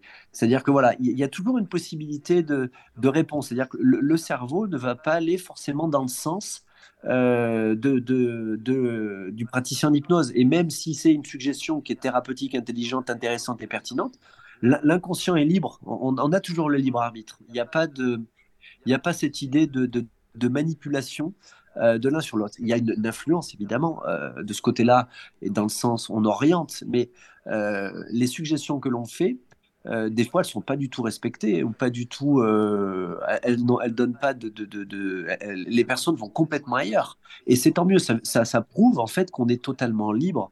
Et ce que, ce que doivent travailler au maximum l'hypnothérapeute, c'est d'essayer d'avoir un champ de suggestion le plus pertinent possible pour que ça corresponde à ce que la personne a, besoin de, travailler. Mais au final, c'est la personne qui va bosser. L'hypnothérapeute, il est là pour favoriser ça, mais c'est c'est le, client qui, euh, qui se met au boulot et c'est l'inconscient du client, la personne qui va, qui va faire le reste et qui a aussi la possibilité de dire non, là je suis pas d'accord. Mhm. D'accord. Et euh, ça fonctionne à chaque fois, en fait, quand une personne revient, en, je suppose, en thérapie, enfin, il y a un tel nombre de séances. Et est-ce qu'il y a des jours où quelqu'un n'est pas du tout en, en état d'être hypnotisé ou... Bah, après, après, ça va dépendre du, du contexte. Hein. Euh, une personne qui a, qui a, une journée difficile, qui est stressée, qui a eu des événements, euh, euh, de toute façon, la transe n'est jamais la même. C'est-à-dire que c'est tout, tout, le temps, c'est tout le temps différent.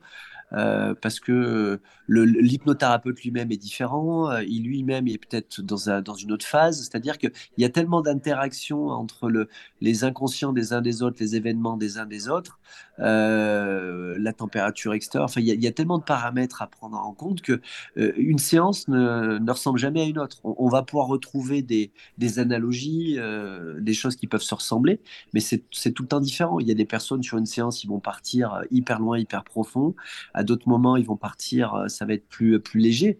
Mais au final, je dirais la, profondeur de, de, trans, entre guillemets, hein, c'est c'est ce que disait Erickson, c'est pas vraiment important. Ce qui est important, c'est surtout la possibilité de la personne euh, qu'elle a de, de, faire le, travail et d'aller s'interroger ou d'aller comprendre un certain nombre de choses dans, dans cet état de conscience modifié. C'est ça vraiment euh, qui est important. C'est pas la, je dirais, euh, à une époque, c'était la, la il y, a, longtemps, c'était la profondeur de la transe, c'est-à-dire qu'il fallait que les gens soient dans une transe très profonde pour qu'il se passe quelque chose. Et il s'avère que on n'a pas besoin de, les mettre dans un état, euh, comme, comme il disait ça avant, dans un état de somnambulisme euh, profond pour que, les suggestions passent. En fait, ça n'a pas de rapport.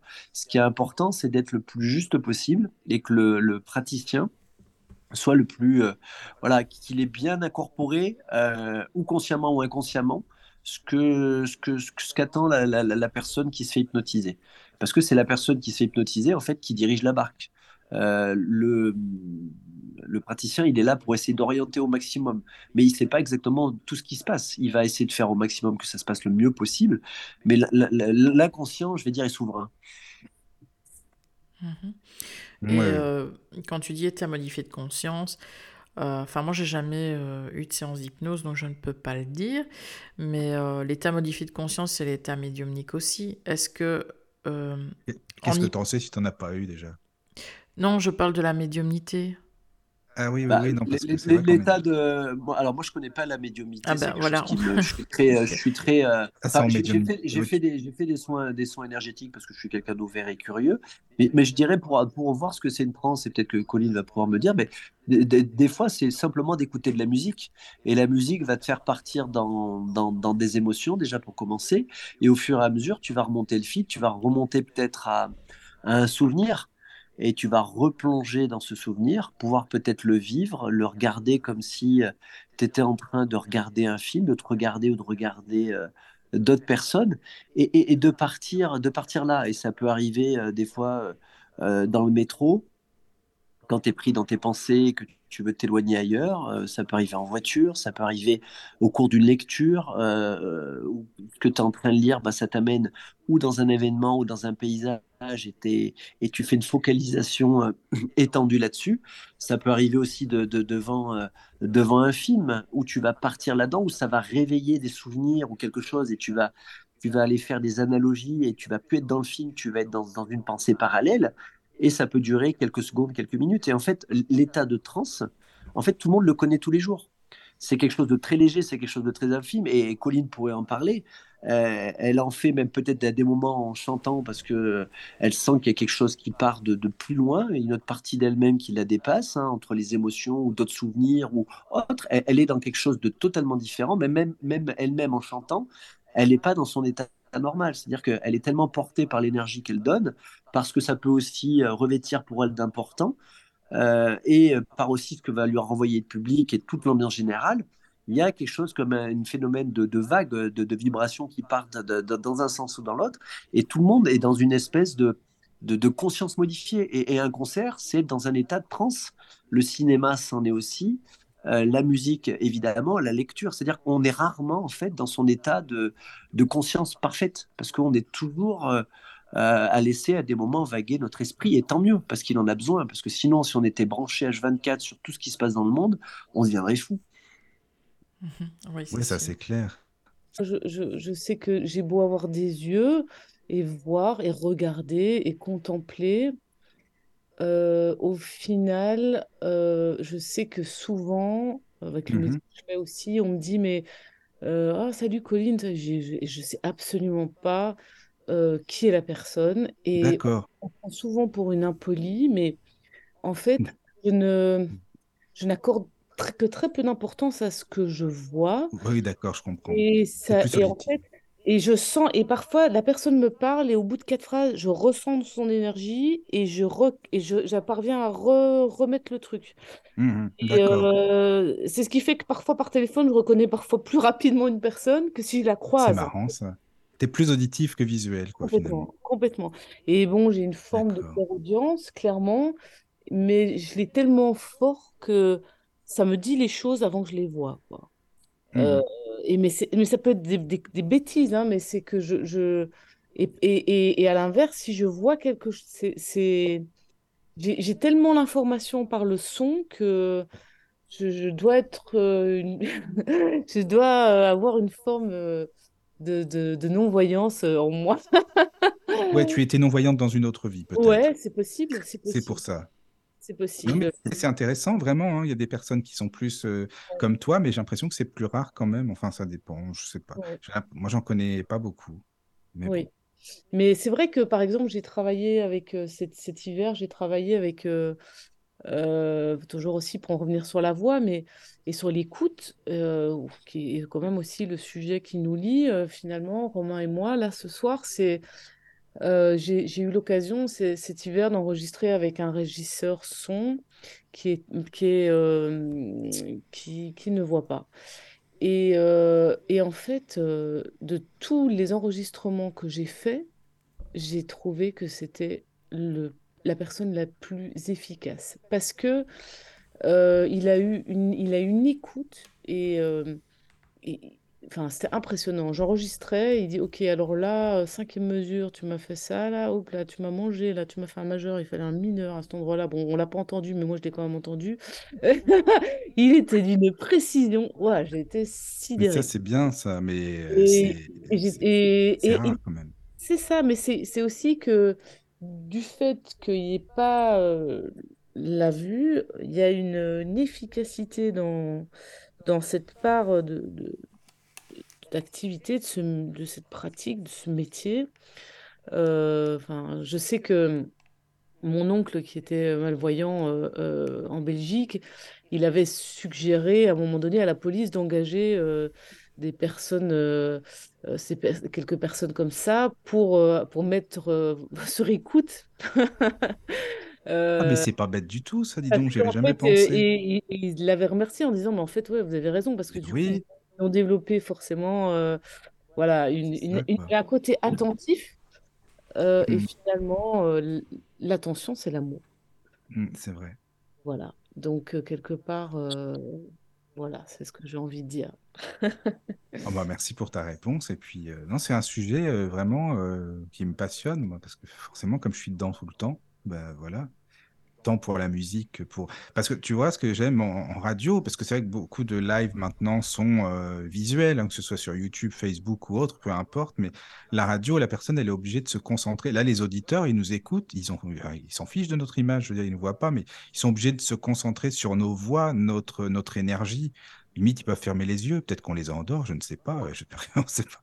Mais voilà, tu vois, la radio, c'est pour ça que j'aime beaucoup, vraiment. C'est vrai que moi, je, je- j'aime, j'aimais énormément les, les nouvelles radiophoniques. C'est quelque chose Oui, qui tend à disparaître complètement. Donc, j'en ai c'est fait, vrai en plus. dans dans le cadre de mes études euh, euh, en Belgique, là, j'ai j'ai fait beaucoup de médias et, et j'ai enregistré des, des- des nouvelles radiophoniques avec des comédiens. Et ah, c'est, c'est, c'est extraordinaire, quoi, de, de choisir un comédien pour sa voix et de devoir tout mettre dans le son. euh, C'est, c'est, moi, j'adore, j'adore. Mais tu, tu étais à l'RTBF ou quoi? Non, en fait, j'ai fait des études euh, à, à- à Bruxelles. euh, j'ai fait l'IEX, euh, pour ceux qui connaissent, écoutent en Belgique, Mm. l'Inst- l'Institut des hautes études en communication sociale. Donc, c'était. Mes parents voulaient que je sois universitaire. D'accord, oui, je comprends. J'ai- rempli ma mission. Après, j'ai fait ce que je voulais. Et euh, voilà. Mais bon, cela dit, c'était des études qui, euh, m'ont appris euh, pas mal de choses. Et pas trop enfermante. Mine de rien, il y avait quand même pas mal d'ouverture. Et c'était une section plutôt autour de l'éducation permanente, l'animation socio-culturelle, c'est-à-dire que c'était plutôt des métiers dirigés vers l'associatif et, et l'humanitaire, en fait. Voilà. Et, euh, et en fait, on, on touchait à tous les médias. Donc, Ouais, euh, c'est bien ça, hein. C'est super intéressant, vraiment. Moi, je... bah, puis comme tu le disais, les, oui, les nouvelles radios, les pièces radiophoniques, euh, c'est hyper bien, quoi. complètement. Et aujourd'hui, c'est vrai qu'on vit dans un monde où, où l'image, Ah oui, c'est la clair. Les photos, alors euh, Mm, on est heureux cinq minutes, euh, on fait une photo avec un grand sourire, mais en fait, tous les autres jours, on... c'est ça, quoi. Donc il y a quelque chose finalement, euh, pour moi, par le, par la voix, par le son, qui est plus authentique, tout simplement. hein. mm. Non, mais c'est marrant quand même, hein, parce que je t'assure que c'est rare hein, euh, d'entendre des personnes comme toi, qui, qui ont ce discours en tous les cas. Euh, ça va, je me sens moins seul, c'est bien, c'est bien. Ça fait plaisir. Voilà. Alors, je sais pas s'il y a des questions. Désolé hein, pour les, enfin, les amis sur le chat, je suis désolé hein, parce que c'est vrai qu'il faut que j'y pense vraiment, c'est important hein, s'il y a des questions parce que comme je suis à fond dans le sujet, euh, voilà quoi, c'est vrai que je pose beaucoup de questions. Alors, je suis désolé, je sais pas si. Hmm. Bah, n'hésitez pas à écrire. il n'y a, hein, pas de question. Non. Il y y a. Hélène qui, qui revient sur le chant de l'âme. Elle dit qu'elle a fait un chant de l'âme au tambour chamanique. Le chien présent lui a fait une, révé- une révérence. Oui, parce que les animaux, euh, si on, si on leur prend une grosse voix en lui disant T'es sage, à ta place. Ou si on lui dit T'as fait la plus belle des bêtises, je vais te frapper. En fait, ce qu'il va entendre, c'est le ton, c'est pas ce que tu lui dis. Et, euh, et en ça, et voilà, il y a quelque chose de, de plus authentique. Ouais, c'est Mm. sûr. C'est sûr. Non, mais c'est vrai que Alors, l'histoire de, de, enfin moi de la radio, c'est pareil. hein, j'écoute énormément de choses euh, parce que j'en ai un peu marre de tout ce qui est aussi euh, les images, toutes ces choses-là. Et, et c'est vrai qu'il y a vraiment quelque chose d'agréable à écouter, euh, bah, écouter la radio euh, pour pour tout quoi. Les, surtout les, la radio du euh, Lotus, Romain, c'est voilà. très important. hein. Oui, non. Non, je plaisante. Je. Mais c'est vrai qu'il y a quelque chose de, de, moi, de vraiment, euh, vraiment agréable et, et je suis vraiment saturé par, euh, comme disait Colline, tout ce qu'on peut mettre un peu, un peu partout, se mettre en avant, alors que là, il y a quelque chose qui est, bah, c'est vraiment un média qui est, qui est, génial, quoi, parce que justement, euh, c'est la voix. Et puis, on, on peut aussi laisser, euh, c'est un peu comme le cinéma, on peut, euh, enfin, pas le cinéma comme la lecture, on peut laisser partir aussi notre imagination. Et c'est ça qui est bien, c'est-à-dire que c'est pas quelque chose de pré, formaté, c'est-à-dire qu'on peut partir un peu ailleurs et on peut se laisser un peu euh, bercer, parce qu'il y a aussi quelque chose d'agréable, généralement, enfin, après on choisit ses radios, mais les personnes ont une belle voix, là, comme toi, Michael. C'est vrai que c'est agréable d'avoir des, des... Et, et je pense aussi qu'ils sont aussi sélectionnés pour ça, parce que des fois, on écoute certains autres podcasts avec des spécialistes, alors qui, ont, qui sont des, des pointures, euh, qui ont des connaissances incroyables, mais qui ont une voix qui passe malheureusement pas. Quoi, C'est vrai en plus, c'est Ils vrai, sont c'est vrai. super désagréables. Mm. Et ça, c'est c'est vraiment dommage. quoi. C'est-à-dire que ça, c'est. Voilà, mais c'est vrai que moi, euh, je je passe énormément de temps pour. Bah, c'est même pour, pour euh, la formation, pour tout. Euh, et, et moi, en plus, je me nourris de ça parce que euh, l'hy- l'hypnose, au final, euh, moi, je l'ai appris justement pendant le, pendant le Covid, c'était guidé par la voix, quoi, parce qu'on ne pouvait pas vraiment euh, avoir de contact. Donc, c'était pas l'hypnose, euh, je ne vais pas dire physique, mais voilà, c'était vraiment l'idée, c'était de, euh, ben voilà, de, de, de, de guider, d'envelopper avec la voix. Donc, de, de, de, de moduler euh, justement les choses. Et ce que m'a appris aussi euh, Colline, et c'est pour ça aussi que je la, je la remercie, c'est de, comme elle disait tout à l'heure, comme les Belges parlaient en bas, mais quand tu veux amener quelqu'un profondément, il faut orienter ta voix vers le bas. Et c'est ce que disait aussi Erickson. Et si tu veux faire décoller quelqu'un euh, un peu plus haut, bah tu, tu orientes le son vers le haut. Et ça fait, ça fait Et toute tu la suis différence. la personne. Ouais, c'est vrai, tu as raison, tu Et suis ça, et vraiment la personne. Co- Colline a vraiment eu des, m'a vraiment appris plein de choses. Et ça, c'est vraiment que- quelque chose qui est, qui est vraiment, euh, vraiment intéressant. C'est-à-dire qu'il y a, euh, il y a tellement de, de, de- choses à apprendre euh, sur l'utilisation. Elle disait peut-être un peu aussi du diaphragme. Bon, après, c'est technique, mais, mais il y a vraiment énormément. Et moi, j'aurais, c'est moi qui aurais des, des, des, questions presque à lui poser. C'est euh, par rapport justement aux, soins qu'elle peut faire euh, en sonothérapie, à peu près. euh, euh, qu'est-ce, qu'est-ce qui se passe et en quoi ça consiste? Voilà, moi, j'ai posé une question comme ça. Parce que moi aussi, je suis curieux, parce que je trouve ça vraiment euh, intéressant, et je vais poser la question à Colline, c'est que- que- qu'est-ce que tu fais exactement en sonothérapie? Alors, en fait, à la base, euh, euh, ben, enfin, je vous explique le truc, le contexte dans lequel j'ai. Enfin, parce que je me suis pas dit, je vais faire de la sonothérapie. comme ça, en fait, le contexte, c'est venu, c'est qu'à un moment donné, ben, on n'avait plus de concert. hein, on, on a quand même, c'était compliqué. Enfin, j'ai cru qu'on allait plus pouvoir jouer. Puis moi, j'avais fait euh, le choix clair de ne pas me faire vacciner. Donc, euh, à un moment donné, je me suis dit, bon, bah, ok, là, je vais faire des chants à part, mais bon, je vais pas vivre de ça, donc je vais euh, m'orienter vers quelque chose qui m'anime. Et, et, en fait, ça a été un peu un, un concours de circonstances. Hein. La vie vient te chercher comme ça à des endroits où tu t'y attends pas forcément.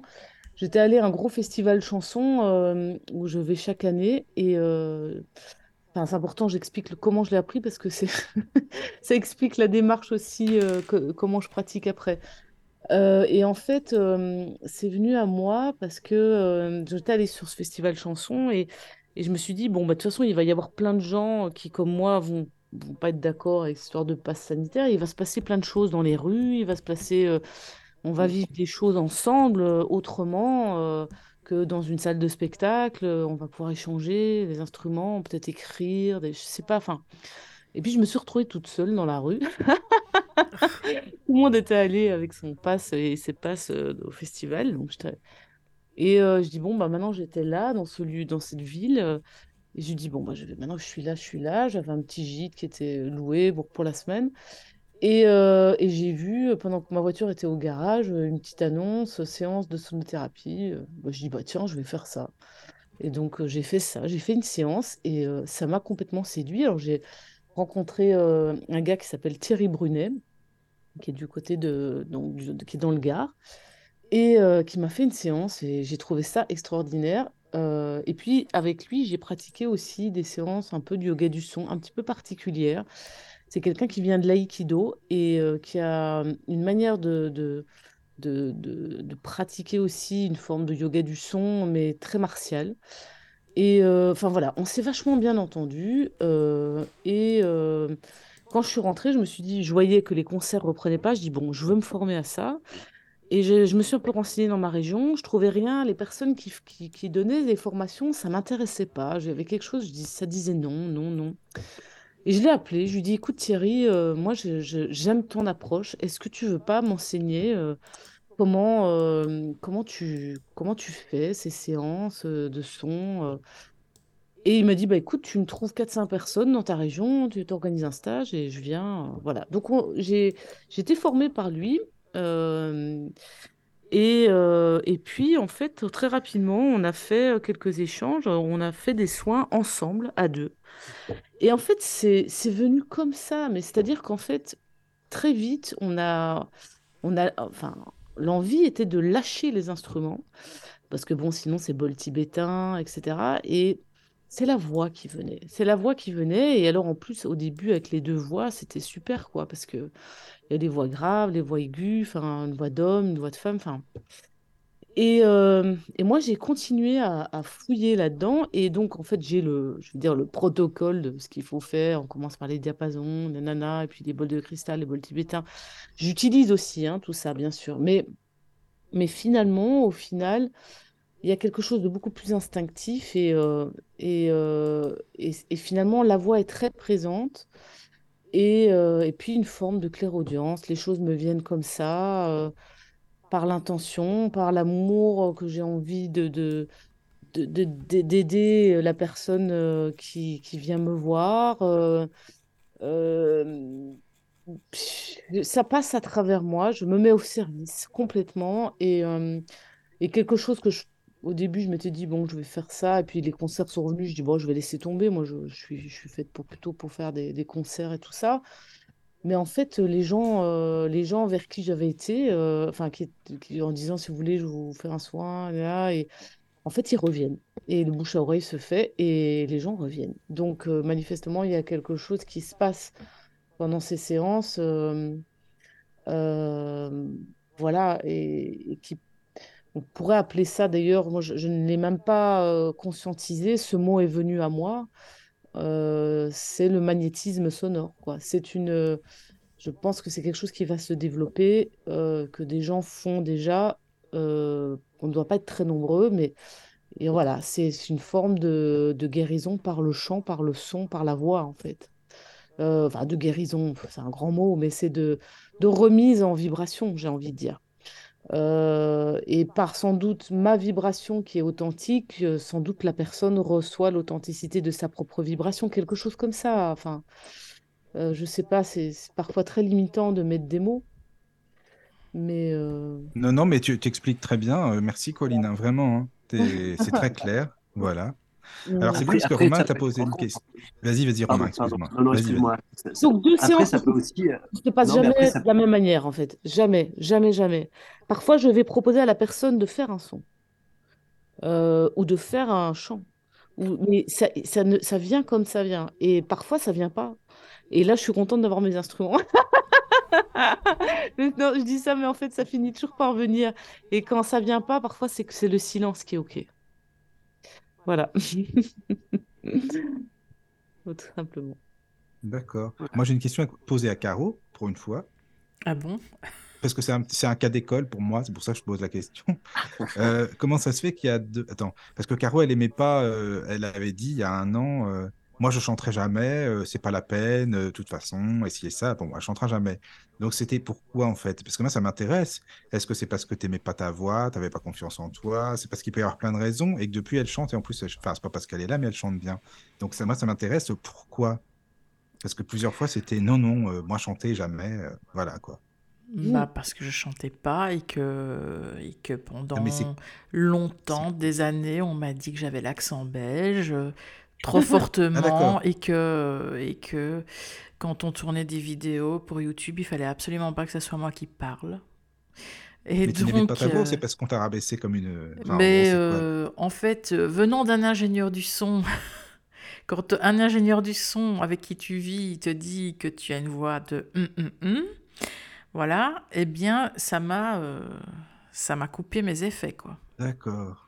Mm. D'accord, d'accord, d'accord. Voilà. Bon, je comprends. Une, une séance d'hypnose, si tu veux, pour. pour Ah, mais euh, ça va très bien maintenant. c'est- hein. Non, mais je plaisante. Ça va cette bien. Sinon, je euh, serais pas ici, mais. C'est bien, Et comme quoi. Ouais. T'as vu comme quoi, des fois, un- une simple phrase qu'on peut te, qu'on peut te donner, tu l'enregistres et tu la transformes en, en une vérité, alors que c'est un point de vue d'une personne extérieure, c'est entre guillemets son point de vue à lui ou sa vérité à lui. Oui, c'est Alors, sûr. c'est pas pour, c'est pas pour dire, mais c'est c'est ce qui se passe souvent d'ailleurs, euh, euh, moi, euh, dans, les séances, et puis je suppose aussi, Colline, c'est pareil, c'est toutes des fois les petites choses qu'on a pu nous dire, on les intègre, et c'est un point de vue, c'est une croyance, et on le transforme en vérité. Et, et- et du coup, on se limite. Et toi, du coup, bah, tu t'es limité à ne pas chanter pendant un certain temps, simplement parce qu'une personne t'a dit, bah non, t'as une voix de merde. C'est ça. Non, mais c'est ça, Romain. C'est pour ça que ça m'intriguait, euh, ce truc-là. Oui, mais non, Ouais. mais de toute ma vie, de toute façon, même avant lui, je ne chantais pas. hein, je... Non, Voilà. non, mais d'accord. Mais c'est. Ouais, bon, enfin, bref, c'est tout ça pour dire, c'est ça m'intrigue, moi, ce truc. euh, Comme tu le dis, Romain, c'est quand on dit ça, bah, ça Bah, peut disons qu'en plus, en plus euh, de par le passé, comme moi je, enfin, j'étais entre Charleroi et Liège, ces deux accents qui sont différents, et euh, en fait je faisais des allers-retours entre les deux. Et quand j'étais à Charleroi, on me disait mais t'as l'accent de Liège, et quand j'étais à Liège, on me disait t'as l'accent de Charleroi. Mais alors du coup, ça m'a vraiment mais perturbé en me disant mais c'est pas possible, j'ai un accent, mais c'est pas possible. Et puis ben forcément, quand euh, pendant 9 ans on dit qu'on a un accent, bah oui, pas forcément, bah j'ai pas envie de, j'ai pas envie de chanter, ça c'est sûr. Ou alors, tu peux faire aussi euh, l'inverse et le transformer en force, parce que c'est aussi une partie de ton Ah, identité, de ce que tu es, et euh, c'est tes origines. Et je crois qu'aussi, euh, faut aussi avoir, euh, enfin, on peut aussi avoir cette posture-là d'être fier. C'est-à-dire que Colline a dû perdre un petit peu son accent belge parce qu'elle vit maintenant en Auvergne et elle a dû le perdre un peu. Mais je pense que après deux trois bières, elle, elle doit le retrouver Ah, mais ça, certaines c'est bien, chansons ça. un peu traditionnelles. À Ah, mon ben avis, voilà. je suis sûr qu'elle retrouve un peu son accent. Mais ça peut aussi être une fierté, c'est-à-dire que euh, c'est tes origines, c'est c'est de là d'où d'où tu es. Il faut aussi en être, en être fier. Ça Mais faut Romain, aussi euh, je suis le comme toi, masquer un moi. Mais je pense là, que ça peut aussi être une force. Ça tu peux transformer en force. Euh, tous ces petits trucs-là, comme ça, c'est peut-être de, de commencer, à, entre guillemets, à l'avouer, à le reconnaître, de dire, bah voilà, tu estimais ça comme une faiblesse, mais au final, de, de- déjà de le dire, de le, de le verbaliser, euh, à terme, tu peux, ça peut aussi être une force à moyen terme de dire, bah ouais, bah, je suis, je suis belge et, euh, et je suis fier de l'être parce que c'est mes origines et c'est mon parcours de vie, c'est ma vie. C'est ça, Ah oui. mais j'ai Mais tu pas, sais que j'ai même- pas de problème avec ça maintenant, hein, surtout que je vois qu'elle elle plaît bien aux Français, bah, surtout mes Ah oui. expressions, donc. C'est clair. Mais euh, oui, oui, c'est vrai, c'est vrai. Mais après, je pense que c'est une force aussi. Mais même dans les radios, euh, je veux dire, dites classiques, euh, que ce soit Radio, Radio France ou RTBF, peu importe, hein, ben, ils forment les gens, en tout cas, ils sont formatés à ne plus enfin, avoir un accent neutre, ou finalement, euh, plus d'accent, quoi. Et ça, je trouve que c'est dommage, parce que c'était justement ça qui faisait que bah, c'était très varié aussi, quoi. Et puis c'est enrichissant, je trouve. C'est important la diversité. Je veux Mais dire, oui, c'est on, on va, on va vers euh, tout l'inverse et je crois que il y a aussi une partie de pas mal de, de- de- d'autres personnes qui ont envie d'être un peu plus, enfin, authentiques, c'est-à-dire de, Mm. d'être libres, d'être vraiment ce qu'ils ont envie d'être. C'est-à-dire que c'est, on est très formaté par plein de choses. C'est le pouvoir de ce que disait Foucault dans les années 80, il avait raison, c'est le pouvoir de la norme. Et on est, euh, on est, on est en plein dedans, quoi. C'est-à-dire que, mais euh, c'est pas ça forcément qui rend, qui rend heureux. Et quand euh, moi je regarde, euh, je regarde aussi Colline et son parcours, c'est génial, quoi. Le, parcours de vie qu'elle a et de la voir comme ça rayonner dans le coin de, de Rion, dans, le Puy-de-Dôme, ils ont, ils ont de la chance de l'avoir parce qu'ils peuvent bénéficier de, bah, de tout ça aussi, de toute cette culture euh, qu'elle amène aussi de Belgique. C'est-à-dire que c'est ça qui est, qui est aussi génial dans les rencontres, hein, que ça soit à, à la radio, que ça soit quand tu es aussi en séance, c'est-à-dire que ce qui est magnifique aussi en séance, et euh, moi ce que j'ai envie de, faire passer, c'est que en fait on apprend autant que, la personne qui est, euh, qui est en face de nous. C'est ça, c'est ça qui est fabuleux aussi, c'est-à-dire qu'on on a, on a des techniques, on a des compétences, mais euh, moi j'ai l'honnêteté de dire que j'en sais pas plus qu'eux. Par contre, ce que je vais essayer de faire, c'est de, euh, de faire corréler euh, les choses, leur- leurs propres ressources et les faire progresser. Mais ce qui est génial aussi dans, dans, une rencontre telle, c'est qu'on apprend autant qu'eux. C'est-à-dire que euh, on progresse, on se soigne et euh, et et il y a vraiment quelque chose d'intéressant qui se qui se passe. C'est-à-dire que l'apprentissage et le progrès sont vraiment pour les deux personnes qui font alors un soin ou euh, à mon avis aussi un concert. Euh, parce qu'il y a quelque chose qui, se- qui se passe, quoi. Il y a quelque chose qui se, il y a quelque chose qui se joue. Ouais, c'est vrai. Je suis, je suis d'accord avec ça. hein. C'est de la diversité, il n'y a rien de tel, c'est sûr. C'est vrai. Ah, En tout cas, Colline, j'espère que tu boiras bientôt une bière pour qu'on entende ton accent belge. C'est bien. C'est vrai quoi. que je vois en séance, c'est vrai que les gens, euh, quand ils viennent euh, chanter, euh, on- c'est souvent c'est ça, c'est euh, c'est bon, on me disait que je chantais faux à l'école de musique. Et euh, finalement, euh, moi je, je, je vois que c'est souvent, euh, je dis, mais c'est cette notion de plaisir qui est, qui est pas mis en valeur en fait, et euh, pas de plaisir. euh, Enfin, je veux dire, c'est une, vraie notion de joie, quoi, de joie de chanter, de, de voix, de, de joie de, de, de, sa propre vibration, en fait. Et, euh, et ça, c'est, vraiment, on vit dans une société qui maltraite ça terriblement. Euh, mais parce que voilà, quand on est, moi je dis toujours, je rigole, je fais toujours la, un peu la clown là quand je suis en classe parfois avec euh, quelques élèves, mais parce que je leur dis, allez, taisez-vous, parlez moins fort, enfin tout ce qu'on a entendu. Le taisez-vous, parlez. Maintenant, moins fort, s'il vous plaît.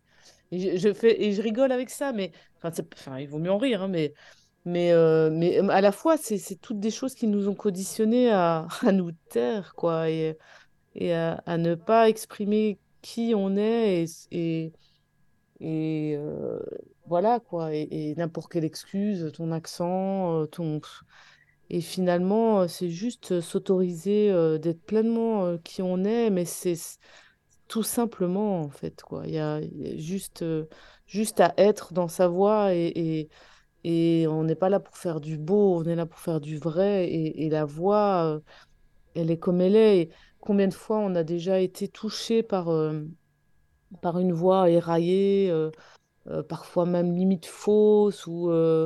C'est vrai en plus, tu as raison. hein. et, et, C'est- et, et à côté de ça, des voix magnifiques, parfaites, mais euh, où il n'y a aucune émotion, en fait. Et, Ah oui, ah, ça on est... ah, ah, je suis d'accord à et à côté de 100%. ça, on va, on va chialer parce que on va voir un gars euh, dans la rue euh, chanter un, un vieux tube de Renault avec une voix complètement éraillée, un truc, waouh, et ça nous Mais parce que ça passe, il y a des émotions, c'est ça qui passe en fait. C'est ça qui touche les gens. Ou un enfant, quand c'est trop parfait, 6 ans c'est qui chante faux ou truc. Ouais, c'est ça. On s'en fout tellement, quoi. C'est, c'est juste clair. beau de, de les entendre et comme ça. Mais et- oui, non, mais c'est vrai ce que tu dis. Enfin, en tout cas, je sais que quand tu as des chanteuses euh, voilà, qui ont euh, tellement, tellement, tellement de techniques, euh, qui chantent à la perfection, mais tout est contrôlé à fond, tout est... il n'y a, y a pas d'émotion. Enfin, je suis pas du tout sensible à ça, tu vois, par exemple, pour te dire, alors que une chanteuse qui chanterait peut-être moins bien, oui, euh, qui sera euh, pas vraiment technique, mais c'est différent, quoi. C'est c'est sûr. Complètement. Ouais, et quand la personne chante avec toute sa fragilité, Oui, c'est c'est ça, c'est la fragilité qu'il faut mettre en avant. c'est tellement beau aussi. Ça nous Mm. rappelle notre propre fragilité. C'est Tu sais que j'avais une prof de chant qui disait si tu chantes, euh, il faut te mettre à poil. C'est comme si tu te mets, tu te mets nu parce que bah, les gens voient justement, euh, entendent plutôt tes faiblesses, euh, si ça va ou non. C'est, c'est le cœur qui parle et je trouve que c'était une bonne image parce que quand tu es sur c'est scène, euh, une forme bah, voilà. d'authenticité de, C'est de, ça. De, de ce qu'on a envie d'offrir, en tout cas. Bon, on peut avoir des parts euh, où on veut être plus intime et plus caché, c'est, mais d'authenticité euh, de l'instant. Et c'est vrai que pff, ça m'est déjà arrivé de monter sur scène des concerts où j'étais malade, où j'avais pas de voix, où, où j'étais triste. Oui, euh, eh ben, je me force pas, quoi. Quand c'est comme ça, c'est comme ça. Et je viens avec l'énergie qui est là, qui se présente là. Et, et si c'est... Et parfois, euh, et ça fait ce que ça fait. Et ce qui est étonnant, c'est que tant qu'on résiste et qu'on dit, bah non, je veux être joyeuse, je veux être rigolote, alors qu'en fait, euh, dans l'idée, moi, je, je m'autorise toujours à changer mon répertoire. C'est-à-dire que ça, ça- ça m'arrive tout le temps de, j'ai un ordre à peu près, et, mais je le modifie en fonction de ce qui se passe dans la salle, parce que le public aussi, il a ses humeurs, le public aussi, il a ses vibrations. Et, euh, et, et de faire deux fois la même chose face à un public qui va être différent, c'est quelque part, c'est pour moi, c'est même pas cohérent. Enfin, c'est même pas cohérent en fait. C'est euh, pour ça, pour l'instant, je tourne un, spectacle en solo et c'est vachement chouette parce que euh, c'est juste, ça me permet de, de, bouger en fonction de ce qui se passe et de ce que je ressens. Et ça, c'est une liberté qui est, qui qui, qui me permet d'être pleinement dans l'instant en fait, tout simplement. Hum, c'est ça, quoi. Hum, hum. Ça, on se permet plus beaucoup. Eh ben, oui, oui, on est sur la même longueur d'onde. C'est bien, c'est bien. Voilà, quoi. Bon, bah, une belle rencontre, une belle Ben rencontre. oui, c'est une belle rencontre, c'est sûr. C'est sûr. Eh ben oui, il faudrait euh, parler de ça euh, plus souvent. Enfin, c'est vrai qu'on pourrait amener des sujets autour de ce thème-là, quoi, parce qu'il y a tellement de sujets à aborder. C'est vrai, hein. Et euh, bah Romain, vas-y, parce que c'est vrai que nous on parle, mais euh, vas-y, vas-y, Ah non, non, mais moi, j'écoute hein. aussi, je suis, euh, je suis, je suis très, très curieux euh, là-dessus. Non, non, non, mais ce que, bon, je rebondir un peu ce que disait sur ce que disait Colline, c'est par rapport au fait de, de chanter, c'est un peu toujours cette idée d'être dans une sorte de performance, d'être le, le meilleur ou la meilleure euh, et de faire exactement euh, les choses. Et, et, et cette notion d'authenticité et de plaisir, c'est vrai qu'aujourd'hui, euh, je ne veux pas dire qu'elle est galvaudée, mais euh, voilà, euh, ce qui est important, c'est d'être un peu comme, voilà, on doit être, on doit être ci, on doit être ça. Et, et- et j'ai envie de dire, je crois que les gens en ont marre de ça. Je crois qu'ils ont envie d'être Bah, eux-mêmes, c'est ils ils en ont marre de cette sorte de, je veux pas dire dictature, parce que c'est peut-être un peu fort, mais de ce que leur impose, et ils ont envie de, de, de, de- de- d'être, eux-mêmes, d'être pris pour, pour ce qu'ils sont euh, réellement. Oui. Et j'ai quand même un peu l'impression que euh, la jeunesse actuelle, ça, je crois, l'a bien compris, l'a bien intégré. Et moi, je sens, je sens bien une bonne, euh, une bonne énergie, mais voilà, ils, assument, euh, ils ont bien compris euh, tout ce qui se passe. Et je pense qu'il y a pas mal de choses qui sont en train de, de, bouger de ce côté-là. C'est-à-dire que les codes, ils les ont, ils les connaissent, mais ils sont en train de jouer avec. Et je crois que il y a des choses qui vont, qui sont en train de commencer un peu, un peu à bouger de ce côté-là. Mais voilà, et, et- pour rebondir par rapport à l'hypnose, c'est vrai que ça, là, moi, c'est des choses aussi, la, pression, euh, le stress, l'angoisse, alors que ce soit dans le travail ou dans, euh, dans ce rapport à, soi-même, hein, par rapport à une société qui est quand même assez exigeante, euh, c'est vrai que c'est pas, c'est pas évident, quoi. hein, pas évident. Et, je crois que le, le Covid aussi a, amplifié ces cicatrices qui étaient, qui étaient déjà là, quoi. C'est-à-dire toute, toute cette souffrance qui était, qui était déjà implantée, mais qu'on ne voyait pas parce qu'il y avait une sorte de, de, de, fuite en avant. Et là, je dirais qu'à post-Covid, ça, ça, ça a explosé. Et euh, là, on le voit bien. Mais euh, euh, je crois que ça, c'est important de, de, pouvoir justement bah, prendre la, poudre d'escampette et partir, que ce soit aller chanter, aller faire une rando, aller, aller, faire, aller faire autre chose, quoi, se réensauvager un peu, comme dirait Jim Harrison. C'est vrai que c'est pas forcément donné à tout le monde, mais je crois que ça c'est important de pouvoir prendre un peu la tangente quand on peut le faire. Quoi. Mmh, c'est sûr. Mais vous connaissez, euh, par exemple, les applications euh, style karaoké en réseau comme Smule et autres? Euh, Smule, par exemple, c'est une application. Toi, admettons, tu es connecté dessus, tu es inscrit, tu commences à chanter un, duo. Par exemple, tu proposes et moi, je te rejoins, admettons, tu vois? D'accord. Non, je, jamais fait c'est pas mal, mais c'est vrai qu'après, il y a de tout là-dessus, tout style de, tout, oui, style de personne, de voix. Et bah, je me rends compte que justement, les, les, voix trop, trop parfaites, trop surfaites, euh, ben, j'écoute pas, quoi. J'ai du mal, en fait, j'arrive pas. Et je rejoindrais beaucoup plus facilement une, une, personne qui a beaucoup de fragilité que, voilà, tu, tu vois.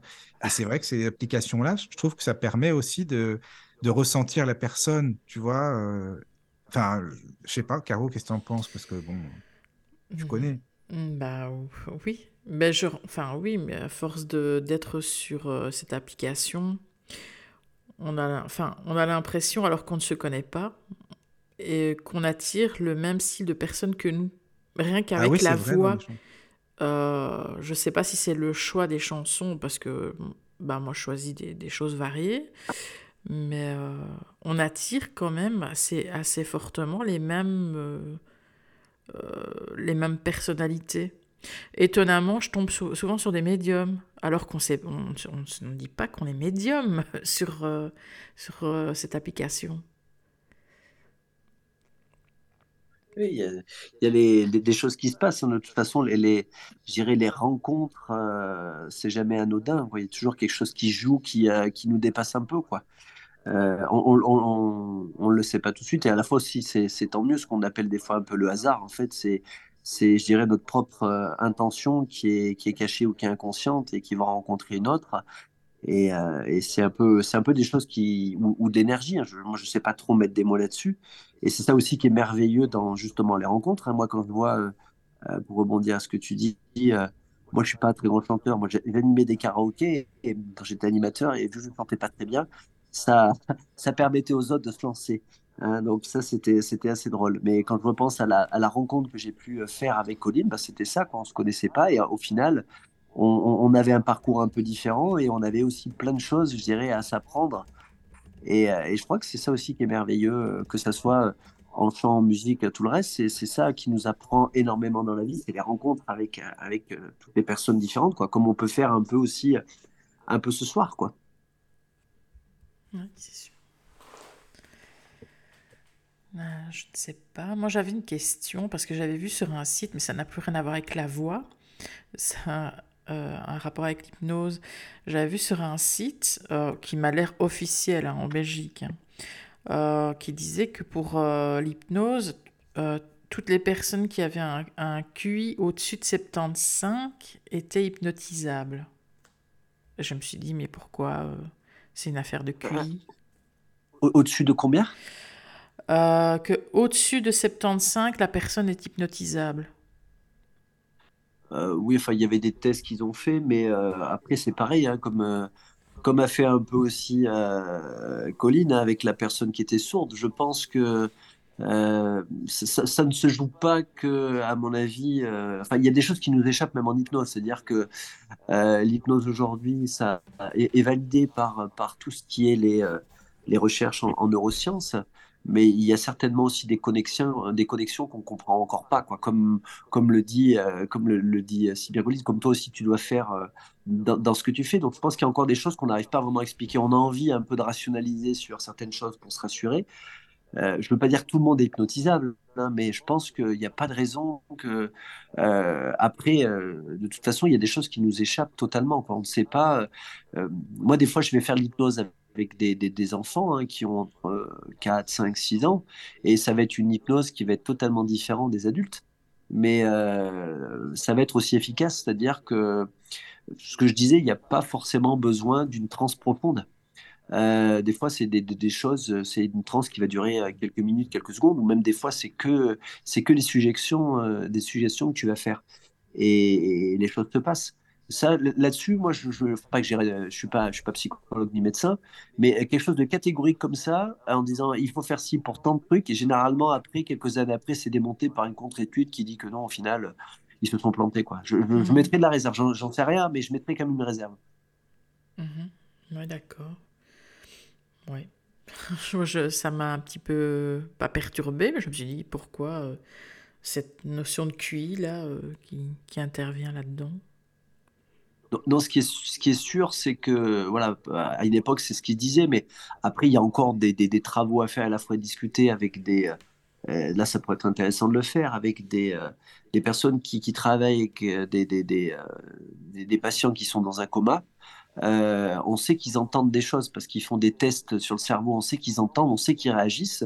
Et là, ils sont en train de le prouver. Donc, je pense que si on leur parle, et, et, justement, c'est ce qu'ils font, ça leur ramène à. Ça, ça les fait progresser. Donc, euh, je ne vois pas pourquoi il n'y a pas quelque chose qui se passerait dans le cerveau, même s'il y a un cerveau qui, soi-disant, n'a pas un QI. Et puis maintenant, j'ai envie de dire le QI, euh, avec toutes les recherches qui ont été faites, ça ne veut plus vraiment dire grand-chose. quoi. Euh, enfin, pour moi, le QI, en termes de mesure, c'est un peu dépassé. Vous ne pensez pas? Mmh. Mmh, C'est sûr. Bah, c'est peut-être aussi par rapport à certaines maladies psychiatriques, non? Oui, oui. Alors, ce que je disais par rapport à la tout ce qui est la schizophrénie ou la, vraiment la maladie mentale, j'irais profonde, il y a des choses qui sont complexes. Euh, et comme, mais aussi, si on regarde certains cas, que Milton Erickson, il a réussi à, à faire, je peux dire des miracles, hein, il, a, il a pris des stratégies, il a réussi à faire sortir des, personnes euh, qui étaient dans un état euh, catatonique avancé et, ça a fonctionné. Ça a fonctionné. Bon, avec ses techniques à lui, a, le problème, c'est que lui, il était vraiment génial mais il y a bien des choses qui, fonctionnent. Mais je pense qu'on n'a pas encore, euh, pas encore les outils pour mesurer en fait tout ce qu'on peut faire. Et ce que disait un peu, un peu Colline, il y a encore des choses niveau du cerveau, niveau des énergies, niveau d'autres choses. Bah toi, tu es bien aussi placé pour le savoir, Caroline, qui, qui nous dépasse complètement, quoi. Mmh. on, a, on a l'intuition, on a l'intuition, on le sait, mais on peut pas scientifiquement le prouver, je dirais. Mais il y a bien des choses qui se passent euh, qui sont qui, qui, nous dépassent quoi. Euh, enfin moi je, vais, je dirais inconscient ou énergie pour, pour, faire un peu des mots bateaux, mais euh, il y a plein de choses qui jouent là-dessus quoi. Et puis c'est pareil aussi une rencontre thérapeutique, c'est la rencontre de deux personnes. Il faut aussi que ça matche. C'est-à-dire que c'est aussi une connexion qui doit qui doit se faire aussi ou qui se fait différemment. Et ça, c'est aussi important que ça, se joue. Et euh, voilà. Et des fois, même si on est, on est bienveillant, bienveillante, on est le mieux possible, bah, euh, ça, ça va pas, comme, comme diraient les jeunes, ça va pas matcher, quoi. Et ça, on n'y peut, peut rien. C'est, c'est des choses qui nous dépassent un peu aussi, quoi. Oui, c'est sûr. Et, ce que disait, pardon pour finir là-dessus, ce que disait un, ami, euh, que ce soit la thérapie, ce qu'il disait surtout pour la psychanalyse ou pour le reste, pour une thérapie, euh, il faut que ce soit un peu comme une rencontre amoureuse ou amicale. C'est-à-dire que il faut qu'il y ait quelque chose qui se passe. Moi, je, je, je c'est ce que je pense, sans, sans être dans, quelque chose comme ça, mais sans parler forcément de transfert, mais il faut qu'il y ait quelque chose qui est une rencontre, y quelque chose où il y a, comme disait Colline, de, de l'affection. Il, y a du, il y a du respect, il y a des choses qui sont importantes. Et, je pense que sans, si on n'a pas ça, si on n'a pas cette, nous, cette bienveillance et que la personne n'a pas ce, cette confiance en nous et cette, ce lien-là, euh, je pense que c'est ça qui est encore plus important, je dirais, que nos techniques c'est le lien qu'on arrive à créer avec euh, un autre humain. Euh, et après, j'ai envie de dire, peu importe la technique, hein, chacun a la sienne et c'est tant mieux. Euh, l'hypnose, c'est pas mieux que le reste, hein, c'est quelque chose d'important et de, génial. Mais il y a tellement de façons de, de, de, faire progresser les uns et les autres. Quoi. Tu Colline a plein de qualités là-dessus et moi, je serais incapable de le faire et ça marcherait. Et il y a encore plein d'autres techniques que toi, Caroline, il y a des choses que tu fais que je suis incapable de faire ou même de, comprendre. Et c'est ça qui est génial. Quoi. Mais je pense que ce qui joue beaucoup, et c'est peut-être que mon point de vue, c'est la rencontre et c'est le lien qu'on crée de confiance euh, avec la personne. Quoi. Et c'est ça, je dirais, une fois que ce lien est établi, qu'il y a cette connexion-là, consciente, inconsciente, énergétique, ou euh, comme on peut dire, je pense que c'est là où, euh, en, fait, c'est là où c'est là où ça, où on soigne quoi, la personne. Enfin, on soigne, où on permet, on permet des, transformations et des changements. Mmh. Oui, tout à fait. Mais euh, moi, j'avais une question par rapport à, à ce que je t'ai demandé tout à l'heure avec l'état modifié de conscience. Comme tu mets la personne, enfin, où elle se met, enfin, où tu l'aides à se mettre en état modifié de conscience. Quand je suis en état médiumnique, je suis en état modifié de conscience aussi. Mais si je faisais une séance d'hypnose, est-ce que ça ne laisserait pas euh, la porte ouverte justement à, à ce que j'ai des communications de défunts, moi, en hypnose bah, ou alors l'inverse, ça pourrait peut-être aussi à des moments euh, t'aider à, je veux pas dire fermer la porte, mais à, mettre euh, dans notre disturb, quoi, de ne pas être dérangé, peut-être aussi. C'est peut-être aussi une connexion que tu pourrais faire avec ton cerveau, ou euh, les moments où tu n'as pas envie d'être en connexion avec, avec tes autres, ces autres parties de toi qui, qui font communiquer avec l'au-delà ou avec d'autres personnes, euh, bah, tu pourrais peut-être le mettre en pause ou le mettre, euh, voilà, pas de fermer la porte définitivement, mais là, de dire d'une certaine manière, euh, je suis déconnecté, je suis pas disponible. Et peut-être que de faire l'hypnose dans ce sens-là, ça pourrait être intéressant, d'apprendre justement à, à, à, à, canaliser, à, gérer, à gérer ce flux, mm-hmm. ton, ton, propre flux d'énergie, quoi. C'est-à-dire là, de dire, bah non, là, là, je me ferme un peu me préserver aussi. Parce que s'il n'y a pas, je suppose, de, moments où euh, euh, tu fais une pause, ça, doit être aussi énergivore. Ah mais non, mais je maintenant j'arrive, hein, je canalise très bien et tout, je gère. Mais non, c'était pour savoir justement en séance d'hypnose si euh, forcément je vais lâcher prise. Et donc, est-ce que voilà, est-ce que ça passerait pas plus facilement? Est-ce que les communications ne vont pas interférer? Bah écoute, faut essayer. Je, moi, j'ai pas de réponse là-dessus. Oui, mais tu es loin. Euh, oui, oui, non, mais on peut essayer. Euh, ou alors rencontrer aussi un hypnothérapeute. Il y en a un paquet sur le coin de, d'où vous êtes là. Euh, après, il faut, faut, voir quelqu'un qui est curieux de ça et qui a envie. Moi, c'est quelque chose qui me plairait d'expérimenter, mais moi, je le fais. Je suis un peu comme comme Colline. Hein. Je je, je je, fais pas trop par par vidéo parce que moi, c'est important que je, je me sente en contact avec la personne. Mhm. J'ai déjà fait des séances comme ça par vidéo et j'en ai, moi, j'en étais pas satisfait parce que bah, le son n'est pas pareil.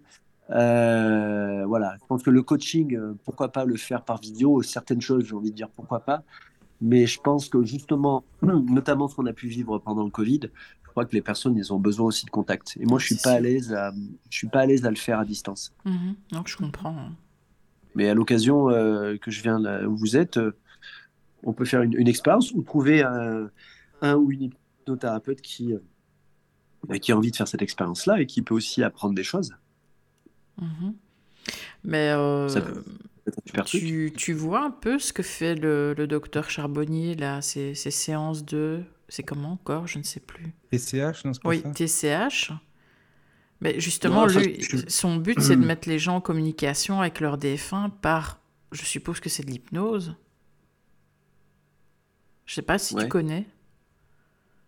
Euh, non, lui, c'est quelqu'un que j'ai pas, c'est quelqu'un que j'ai pas suivi. En fait, je, je, je, regarde un peu, mais j'essaye d'être, euh, d'être centré sur, euh, sur certaines choses qui, qui, enfin, comment dire, que, que, je peux, que je peux utiliser. J'essaie de mhm. pas m'éparpiller en fait. Je suis curieux de tout, mais je, vais surtout m'orienter sur les choses que je peux appliquer dans, dans la vie de tous les jours. Mhm. Voilà. C'est ce que j'essaie de, j'essaie de faire comme ça. D'accord. Il euh, y a Hélène qui demande si tu connais des gens bien à Nantes. Alors là, euh, je ne connais pas. Je, connais pas toutes les, euh, les, personnes. Après, ce qu'il faut essayer de faire, c'est de, de voir un peu. de toute façon, ça, ça, ça coûte rien d'essayer de, de, de, faire un peu une shortlist par rapport à, à plein de choses. Hein. Il, y a, des très bonnes écoles, je dirais, euh, en France. Et après, euh, de toute façon, au-delà de l'école, c'est euh, déjà de, voir ce que, ce que, ce que dit l'hypnothérapeute au téléphone, voir qu'est-ce qu'il qu'est-ce, dit, qu'est-ce qu'il vend, entre guillemets. Quoi. si on est sur de la prestation ou si on est sur de l'accompagnement. C'est un peu, je veux pas dire au ressenti, mais c'est ce que je disais, c'est un peu une rencontre. Alors ça peut jouer au téléphone, ça peut aussi une séance. Je veux dire, euh, des fois, en une séance, ça va pas matcher. Hein. Euh, je ne connais pas, j'ai pas un réseau étendu, c'est-à-dire que moi, été formé du côté de, de, de, l'Auvergne, donc je connaîtrai un peu les, des personnes qui sont dans ce coin-là. Après, je dirais, il faut, faut, regarder, il faut tester, il faut appeler. se renseigner un peu avant et de, voir aussi quel, est, quel élément de réponse on rapporte et puis voir si ça, ça semble sérieux et, structuré. Mmh. Quelqu'un qui va promettre des, des miracles, moi j'aurais un doute. Parce que ce que je dis à l'hypnose, c'est c'est euh, pas magique, c'est quelque chose qui euh, c'est un outil magnifique, mais ça ça règle pas tout non plus quoi. Mais par contre, ce qui est génial, c'est que on fait des progrès très rapidement. Du moment qu'on accède à ça, euh, on peut, je dirais d'une certaine façon, j'en discutais avec avec mon psychanalyste, c'est que pour moi, je dirais l'hypnose, c'est plutôt des thérapies plus brèves, c'est-à-dire qu'on va faire 5-10 séances, et après, si on a envie d'affiner, on va aller plutôt euh, faire une autre, autre sorte de thérapie, ou la psychanalyse, ou aller voir un clinicien, ou, voir d'autres choses. Mais voilà, moi, moi l'idée, comment je vois ma pratique, c'est entre une, deux, trois, cinq, dix séances. Euh, faut que, enfin, dans, l'idée, il faut que les choses soient. J'ai réussi à, semer quelques graines et que la personne ait, ait pu prendre conscience de ses capacités de cerceau, c'est que ça change, quoi. Oui, c'est un peu comme avec les psys, quoi. Voilà. Mm. Mm. Voilà. Le mieux, c'est tous se voir. Euh, oui, je, pense que moi je peux pas vraiment dire parce que je sais qu'il y a des très bonnes écoles en hypnose. Après, ça dépend aussi des personnes, ça dépend du feeling. C'est, euh, mais je, crois qu'il faut regarder. C'est comme tout. C'est c'est quoi le discours derrière, quoi? C'est euh, est-ce que ça semble sérieux, sensé? Parce que euh, l'hypnose, c'est en fait c'est un outil thérapeutique. Donc c'est une autre forme d'accompagnement thérapeutique qui est plus courte qu'une psychanalyse dans l'idée, mais c'est plutôt de euh, voilà, de, jeter des bases ou de, de, déblayer un peu des choses et de, lancer un processus de transformation, de changement euh, ou de résilience. Et après, ben, c'est où la personne décide de faire son travail elle-même en faisant de l'auto-hypnose, ou après, euh, elle continue ou plus ponctuellement de, faire un suivi, et, ou alors elle, elle va voir aussi notre forme de thérapie. Non, mais c'est vrai parce que c'est sympa de discuter comme ça et tout, c'est la radio, donc c'est génial. Mais c'est vrai que de, de rencontrer euh, des personnes comme vous, ce serait vraiment bien, quoi. Tu vois? Ah oui, avec plaisir. Bah, regarde, on a bien vu nos amis Bernard et Jérôme. Euh, voilà. voilà. en tout cas, je suis, je suis ravi d'avoir euh, pu vous, vous présenter Colline et tout ce qu'elle fait. C'est vraiment toujours un, plaisir de pouvoir parler de toutes ces choses-là. Donc, bah, n'hésitez pas si, comme tu disais euh, tout à l'heure, euh, si tu veux qu'on fasse euh, justement plus des questions-réponses par rapport à ça, avec Oui, c'est ça. Attends, sur le chat, a des questions.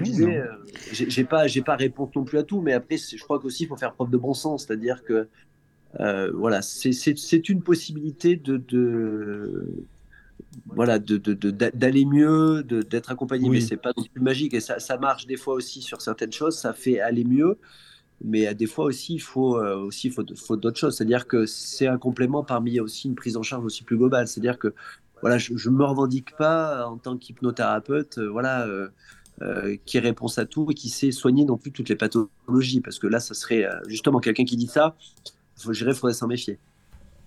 Oui ça c'est sûr c'est clair. Alors, je ne sais pas s'il y a des questions sur le chat. Non, des, il n'y a plus de questions. remarques, non. Ah, il y a plus de questions. Juste Hélène qui dit Michael lance un séminaire Radio du Lotus sur un week-end. Ah, mais bien sûr, on va faire ça. Un petit séminaire sur la Radio du Lotus, ça serait super. Ah, moi, je suis à fond. Ah vraiment. Hein. Voilà. Si vous êtes partants, les amis, c'est parti. Eh ben, avec plaisir. Je, pense Ouais, en tout cas, merci à vous tous euh, pour votre accueil. Euh, Mais c'est vous, hein, c'est vous deux, merci beaucoup. Et puis, c'est quand vous voulez, hein, bah, Romain en fera une troisième. Et puis, si tu veux faire une deuxième émission avec nous, Colline, tu es la bienvenue. Bien, écoute, avec plaisir, on se recontacte. Mais ça marche, on fait comme ça. Merci à tous de nous avoir suivis. Passez une bonne, soirée. Bonne, nuit. bonne, soirée à vous. Merci beaucoup. Bonne soirée ou bon appétit ou bonne nuit. Ça marche. Voilà, c'est ça. Allez. Merci à vous. Merci. Écoutez de la musique 24 heures sur 24 sur la radio du Lotus.